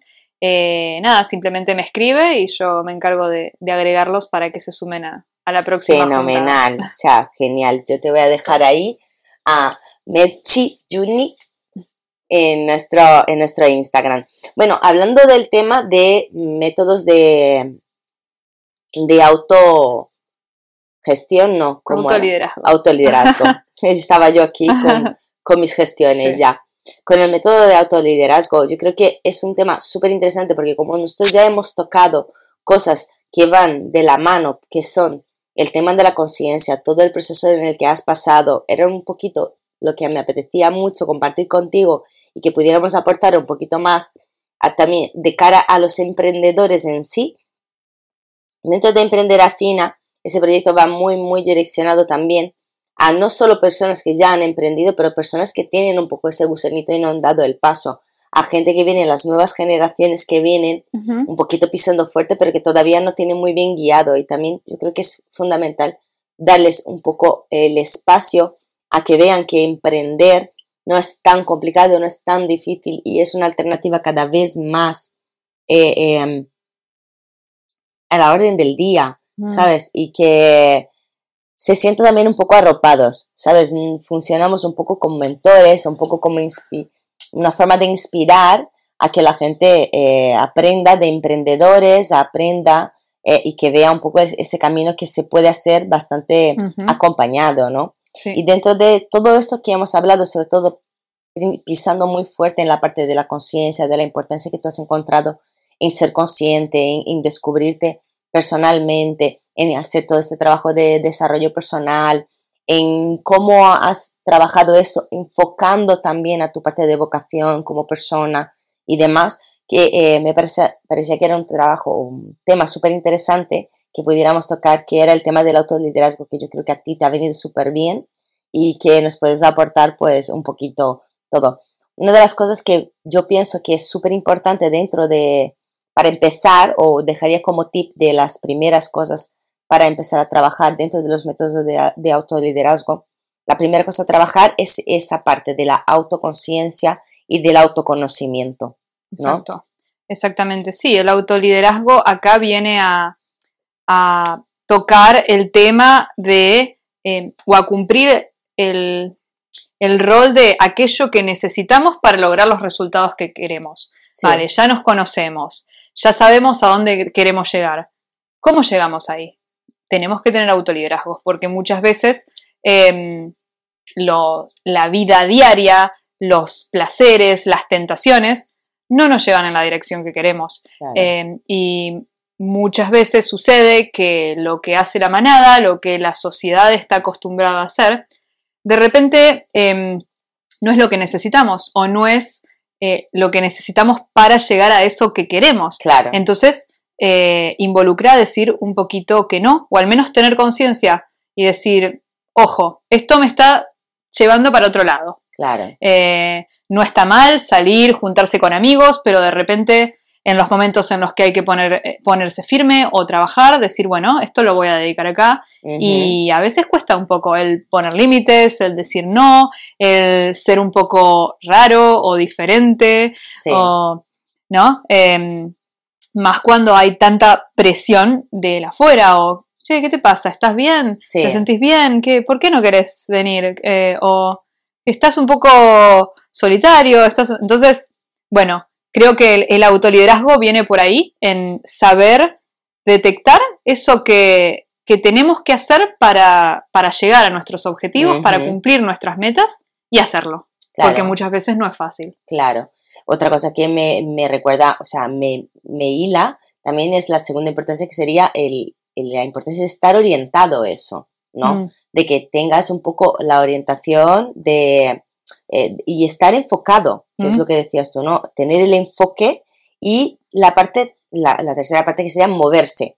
O sea, aquí hay que, lo que volvíamos a hablar del tema de la acción, mm. hay que moverse por tus metas, eh, marcando metas próximas, eh, con este enfoque, una vez que ya tienes tu parte de, autocon, de autoconciencia de esto, de vale, hasta aquí bien, pero eh, quiero, mi, enfoque tiene que cambiar o tiene que ser este para que yo pueda lograr donde yo quiero llegar. Exactamente. Hay que tener un poquito de, de pasimonia de cara a la afuera, pero a la vez acción de cara hacia adentro. Exacto. Marcando tus metas, eh, hablando, volviendo a nuestra tercera, a nuestra cuarta línea, que era el tema de salir de la zona de confort. Para mí es súper importante el tema de salir de la zona de confort porque mientras estamos dentro de nuestra zona de confort, está todo muy bien, pero no avanzamos y luego nos sigue faltando.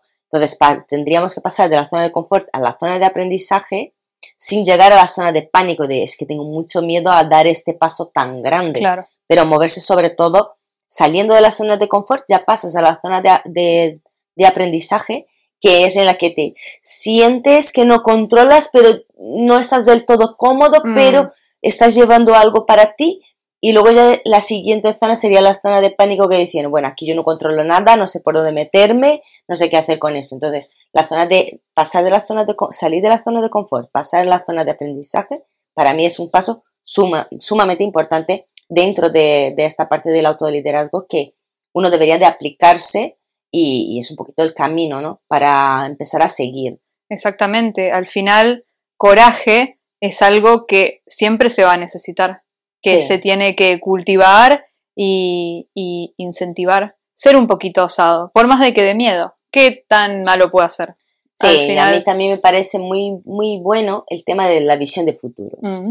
Lo que tú decías de, bueno, es que al final estamos muy acostumbrados a lo mejor salir de, de, de de ese mundo de que todo el mundo lo hace las cosas un poco igual, pero tú no te sientes que aquello te llena, mm. ¿no? Porque tu visión de futuro al final está e, está en otras miras, mm. cuando tú eh, eh, enfoca esto y lo coge como focus, tu visión de futuro cambia también.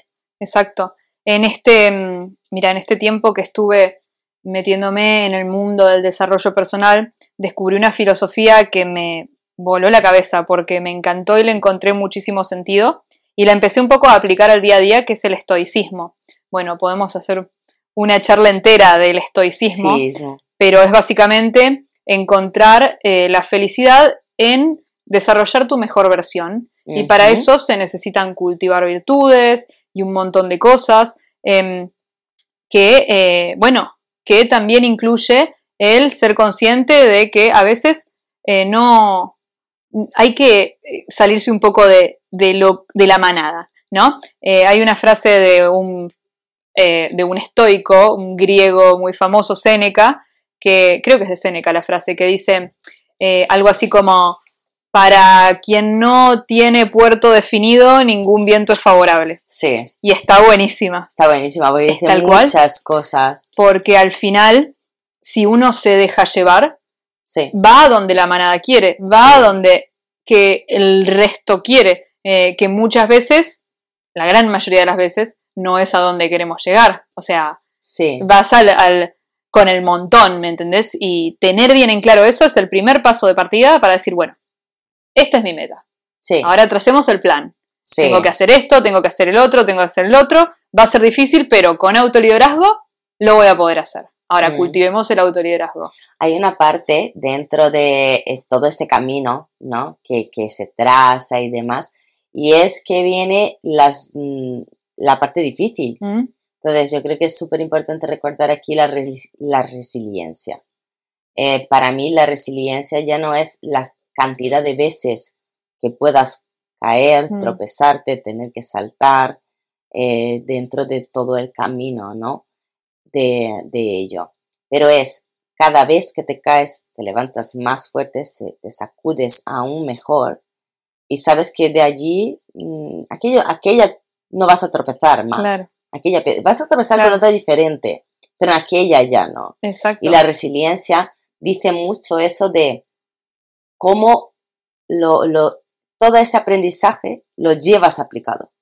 ¿no? El, la capacidad de, frente viento, marea, aún viendo que es difícil, mm. pero seguir manteniéndote con tus metas eh, con claridad en tus metas. ¿no? ante la adversidad salir fortalecido ante las situaciones adversas. Y eso me interliga a otro punto súper importante dentro de los métodos de, auto de, liderazgo para trabajar, que es el enamorarse del proceso. Tenemos mucha tendencia a agarrarnos al resultado, mm. porque si ya me siento un fracaso, de hecho, eh, dentro de Emprender Afina yo tengo un podcast que, habla sobre los siete hábitos. Eh, de la gente altamente festiva, como el libro de Stephen Covey. El tema, el tema, no, son los siete hábitos que, pues, que nos llevan un poquito a relacionarse y habla mucho sobre el tema de los fracasos y también hay otro que se llama los ocho errores que cometen todos los emprendedores que va también relacionado un poquito con el, con el tema de que nosotros relacionamos y uno de ellos es el tema de cómo nos sentimos de mm. frente al fracaso en sí, ¿no? Entonces, cuando te enamoras del proceso mm. y te desapegas del resultado, no es que el fracaso eh, no exista, no, no, cobre, no cobre valor o no cobre sentido o es que, o es que no exista, mm. pero el peso de eso es muy distinto. En España, por ejemplo, eh, o en España y en Latinoamérica, el tema del fracaso es algo que está muy arraigado. Es algo que está muy arraigado. De hecho, en España eh, la gente no es tan emprendedora como a lo mejor en otros países nórdicos y demás, porque, por ejemplo, en Inglaterra, cuando la gente es emprendedora, decir que eres emprendedor allí es, tiene la misma calificación o más de que mm, para ellos, a nivel cultura, más de que te hayas hecho una carrera. Mm. Porque al final, eh, es como, ole por ti. Tío, eres la leche si te has montado una empresa. Claro. Te haya ido bien, te haya ido mal, lo hayas fracasado con ella o no, tal, es como en plan, ostras, ya tienes un nivel, tío, mm. para meterte a tener una empresa. Entonces, ellos, esa mentalidad eh, eh, cultivada de tal manera que se anima cada vez más a la gente a emprender. Aparte de que, bueno, también tienen ciertas facilidades que a lo mejor eh, aquí en España, por ejemplo, no solemos tener tanta facilidad a nivel de emprendedor, no tenemos, no tenemos tanta facilidad a nivel financiación para emprendedores, dependiendo de los proyectos que se trabajan y demás. Entonces, allí sí que se tienen unas ciertas facilidades en algunas cosas, con lo cual la gente también se anima más a, a emprender, ¿no? Pero, sobre todo a nivel cultural, el hecho de que hayas abierto una empresa y no te haya ido bien, no es un, no te miran mal, no te miran raro. No lo toman allí, como un no lo toman allí como un fracaso, como tal, ¿no? Sino te dicen, ole por ti. Claro. ¿Sabes? En cambio, en, las culturas latinas, son un poco tú solo eres exitoso, mm. entre comillas, solo eres exitoso si realmente tienes una empresa que está en el mercado y te funciona. Mm. Si has hecho un, te has lanzado a ser emprendedor y, y has, entre comillas, mm. No, no te haya ido bien, entonces ya es como que te miran un poco desde otra, desde otra manera, ¿no?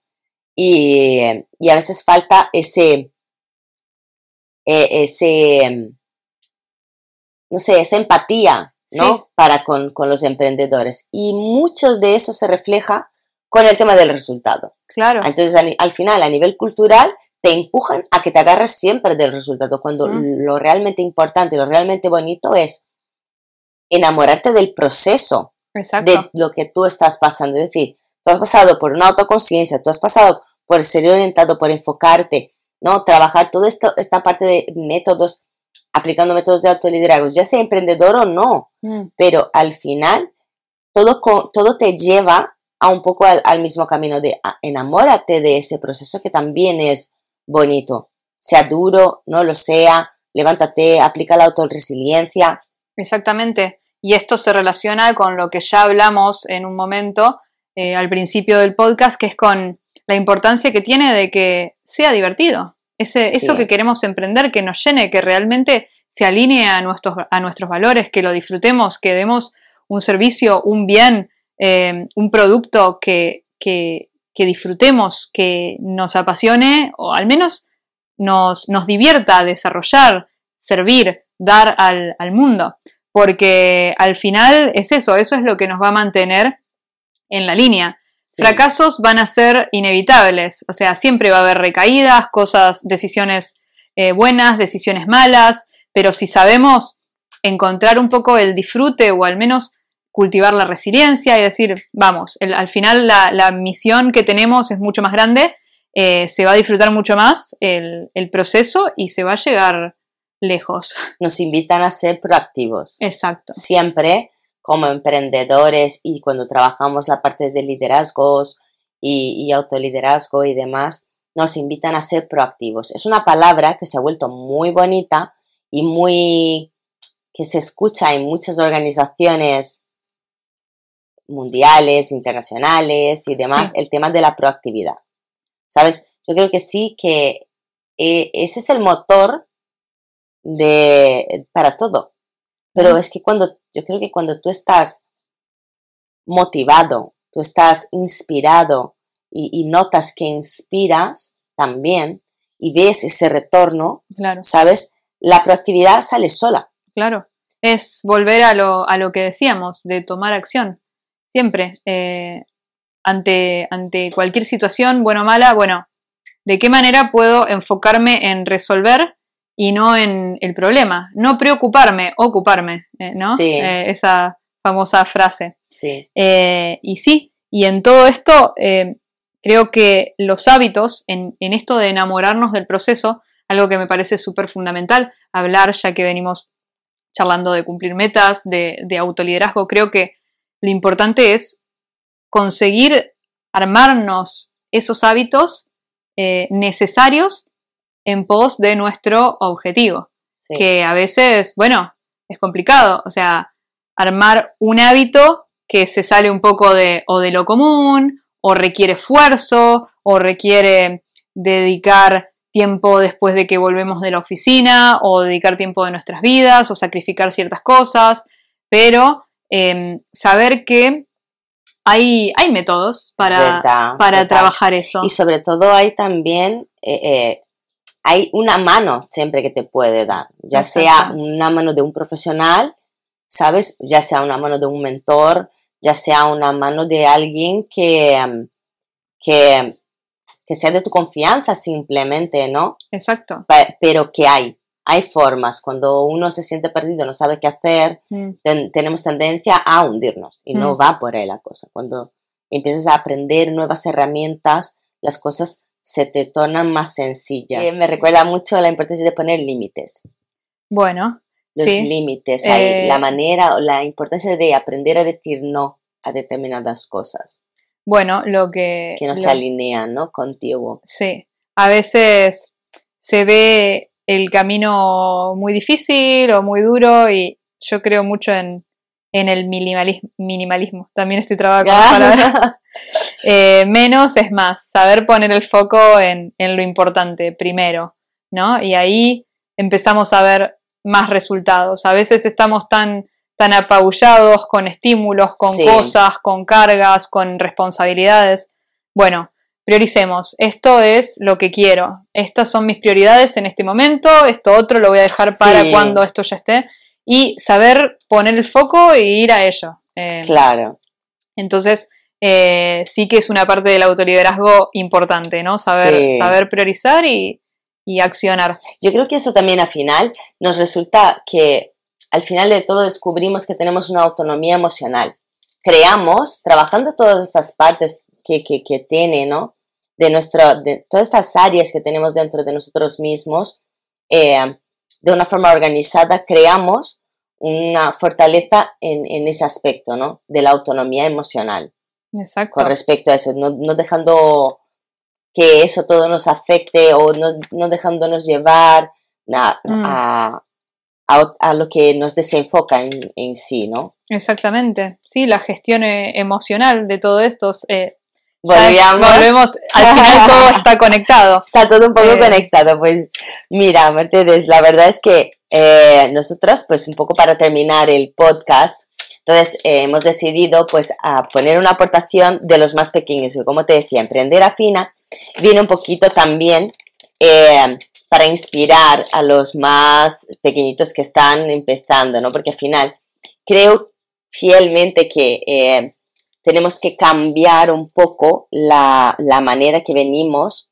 La educación continúa siendo un poquito atrasada, seguimos con los mismos métodos de hace 200 años atrás y al final eso, eh, para los pequeños, yo creo que al final es el futuro, mm. ¿sabes? El empujón que nos falta de no tener siempre la, misma forma de pensamiento, la misma forma de estructura, de... Mm, hazte una oposición, conviértete en funcionario, agárrate de un puesto de trabajo fijo para toda la vida y ahí te jubilas y a partir de los 60 es cuando vas a, empezar a vivir, De, verdad. Entonces, como yo creo realmente que eh, los, los niños deberían de mamar un poco esa parte de ser más autónomos, mm. ¿no? Entonces, emprender al final funciona un poco como inspiración. Y, encima de eso, pues nosotros hemos creado un poco una parte que es un quiz, un quiz de los peques, que lo han preparado unas preguntitas para ti, ¿vale? Eh, que igual que ellos también, ellos también han, aprendido cositas y dicen, bueno, pues vamos a preguntar cositas curiosas. Yo no sé lo que han preguntado porque me lo han preparado, me lo han dejado las preguntas. Así que yo te la voy a rebotar y tú me vas contando, ¿vale? Un poquito cómo es. A ver. ¿Preparada? Preparada. Pues nada, el quiz de los peques. Eh, son preguntas muy fáciles, ¿vale? Pero la primera es, ¿cómo descubres que necesitas un cambio en tu vida? Uf. eh, bueno, muchas veces tocamos fondo cuando las, las cosas incomodan.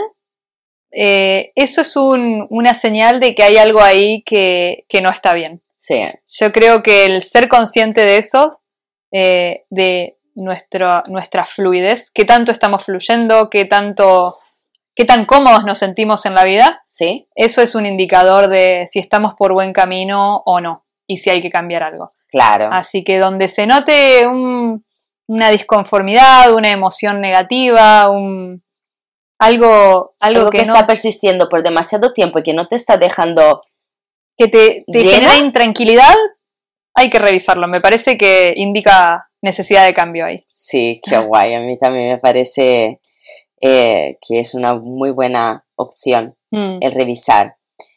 Otra preguntita. Bueno, esta es ya de alguien más pequeñito, ¿vale? Pero dice, ¿cuáles son tus sueños a día de hoy de cara al futuro? Qué lindo. Eh, bueno, mi sueño es convertirme en empresaria en algún momento. Eh, no sé si con este proyecto, con algo más. Nunca me consideré emprendedora, pero ahora charlando con vos sí me, siento un poco más emprendedora. Soy muy activa, eso sí, eh, pero sí me gustaría tener, tener un negocio que pueda ayudar a muchas personas. Qué bien. Em, principalmente con, mis talentos, con mis dones, con lo que estoy aprendiendo ahora, con recursos humanos. Me encantaría. E, ese es mi sueño. Al final va, al final va a ir en esa línea, porque es cuando empiezas a conectar gente y eso al final te llena tanto. Mm. Tú, si no es este proyecto en sí, otro saldrá que o darás más mejor forma al siguiente, seguro, segurísimo. Me encantaría. Qué bueno, me alegra un montón. ¿Cómo están dando, cómo estás dando a conocer tu proyecto de Conectados Madrid? Em, en este momento no estoy haciendo demasiada difusión, simplemente un poco de boca a boca, entre amigos, gente que voy conociendo. Eh, sí que hace poquito me propuse dar a conocer un poco mi mensaje en el mundo. Eh, solía tener mi Instagram en privado eh, y como publicando de vez en cuando y digo, lo hago con buena intención, ¿por qué no compartirlo con el mundo, lo que pienso, lo que siento, de repente puedo ayudar a alguien? Hay una frase que aprendí en este curso que hice que me encantó, que la dijo este coach Máximo Tuero, que es que el, el mejor maestro siempre es el que acaba de rendir la materia. Eh, uno a veces apunta a tener a el experto en el área y de repente uno puede ser el mejor maestro para alguien que está un pasito más abajo en algo o que está buscando viajar o que está buscando dar un cambio profesional o cosas que yo he aprendido con la vida en este último tiempo o que rescato aprendizajes interesantes y si los puedo aportar, genial y de repente ayudan muchísimo a una persona. Claro. Yo estoy totalmente de acuerdo. Sí. Si al final todos eh, eh, pusiéramos eso, ¿no? Esa habilidad o ese, esa empatía de un pequeño granito de arena, muchas cosas en el mundo cambiarían. Exacto. Muchísimas cosas, porque al final yo creo que mucha gente no hace mm. nada, por decir de alguna manera, porque se quedan estáticos eh, por simple ego. Claro. ¿Qué puedo aportar yo? Te sentís como que no, pero no sé nada para aportar seguro hay algo que puedes aportar y a alguien que le puede servir. Eh, es simplemente, bueno, tener, tener conciencia, eh, tener, ver quién, quién lo está necesitando, quién está ese escaloncito más abajo o quién necesita o busca algo que vos de alguna manera aprendiste o tenés o podés dar generosamente. Muy guay. Otra preguntita. ¿Qué harías si no tuvieras miedo? Wow. Es muy difícil esa. Eh, yo creo que ya habría emprendido hace más tiempo. Eh, no sé, tal vez lanzarme a, soñar en grande, eh, más temprano. Ahora sí que estoy sacándome un poquito el miedo, pero, pero sería mucho más arriesgada en cuanto a negocios, en cuanto a propuestas, eh, al final el, miedo al fracaso siempre es algo que, lo tenemos ahí. Pero eso se, trabaja con, equipaje. Mm. Conforme vas ganando equipaje, eh, eso se te va liberando. Mm, sí. Se, te va liberando, ¿no? Eh, a, veces, pues, tenemos un poco la perspectiva de que el que se tira a la piscina mm. con tanta con tanto ímpetu, como que este no tiene miedo a nada. No mm. es verdad. La diferencia es que es arriesgado. Claro, claro. Solamente. ¿sabes? O simplemente no pensó en nada. Exacto. No tenía nada de ningún tipo de pensamiento que simplemente dijo, ah, pues sí, pum, claro. me lo tiro. Bueno, y hay gente que tiene ese, ese perfil sí. súper arriesgado y bueno, así como... Pero también es válido claro, el, el, el, anterior, es decir, el que seas ah. más prudente en cosas también es algo válido y lícito también. Lo que no te impide que también puedas explorar esta fase, esta parte de, de arriesgar y de salir de la zona de confort. A lo mejor con, con tu con tus momentos, ¿no? Con tu pasito a paso. Claro. Pero al final eh, eh, eso también se es lícito y se trabaja, entonces es muy muy chulo. Yo te invito a que emprendas, a que emprendas más. Ya te contaré. sí, sí. Me encantaría. ¿Dónde te gusta más vivir? ¿En, ¿En, Suiza o en Madrid? En Madrid. En Madrid. Sí, sí, sí. Em, sí que fue una experiencia increíble que me encantó, que aprendí muchísimo. Es una sociedad muy diferente a lo que estoy acostumbrada a Argentina, eh, pero sí que noto a Madrid mucho más em, parecida, mucho más em, acogedora por el, por, porque soy argentina, o sea, porque me crié en Argentina y la cultura es mucho más similar, eh, pero no, no, no cambiaría la experiencia que, viví en Suiza porque al final ahí fue un momento donde tuve este crecimiento de conciencia, digamos. Sí, no, y Suiza a día de hoy a nivel mundial es uno de los mejores países para vivir, junto con Dinamarca, Noruega, mm. Suecia. Sí, sí, es súper interesante la, la, filosofía que tienen allá, un poco la cultura, eh, es muy, muy, muy curioso. Pero te faltó un poquito el calorcito latino, ¿no? Ese, esa cosita de sangre caliente, de, de, ser más acogedor, más... Exacto. Sí, al final un poco el sentirme eh, más... Si bien estaba rodeada de gente, por este tema cultural me sentía un poco sola. Eh, me permitió pensar, me permitió tomarme el tiempo para replantearme estas cosas, pero sí que aquí me siento muy a gusto. La verdad que Madrid me, me recibió muy bien, gracias a Dios. Qué bien, pues me alegro mucho. Y la pregunta ya del millón, para cerrar todo. Eh, Argentina. ¿Volverás a Argentina? Wow. ¿O te echas ya raíces en Madrid? Aún no lo tengo definido, pero sí tengo muy, muy en cuenta la posibilidad de, volver allá. Em, para ya para establecerme o en un futuro más, más lejano. Como sí me imagino viviendo en Argentina en un futuro con familia, con hijos y todo eso. Eh, siento mucho, siento que es muy importante la presencia de la familia, los amigos. Me, me falta un poquito acá, pero, pero bueno, nada, lo iré viendo de acuerdo a, a lo que va pasando acá. Conforme vaya fluyendo, ¿no? un poquito. Ahora mismo estás en la, en la fase de vamos a dejar fluir, vamos a ir viendo y conforme se vaya dando las cosas, luego vamos tomando decisiones. Exactamente, no me quiero adelantar, si soy una persona familiar, de amigos, hay cosas que extraño, hay momentos en los que digo, ay, ¿por qué no estoy allá? Pero voy a ir un poco paso a paso viendo a ver qué, qué me trae el destino ahora. Genial, pues nada, abundancia al universo para que nos devuelva muchísima abundancia más. Totalmente. Y gratitud siempre. Y gratitud, gracias. gracias a ti, Ha sido un súper placer tenerte aquí y de verdad que no tengo nada más que agradecer porque yo me siento súper a gusto eh, contigo y charlando. Creo que hemos mm, hecho un, un super podcast. Me encantó. gracias, gracias y gracias. Gracias, de verdad. me encantó, la pasé bárbaro y hay tanto para charlar, podríamos seguir horas.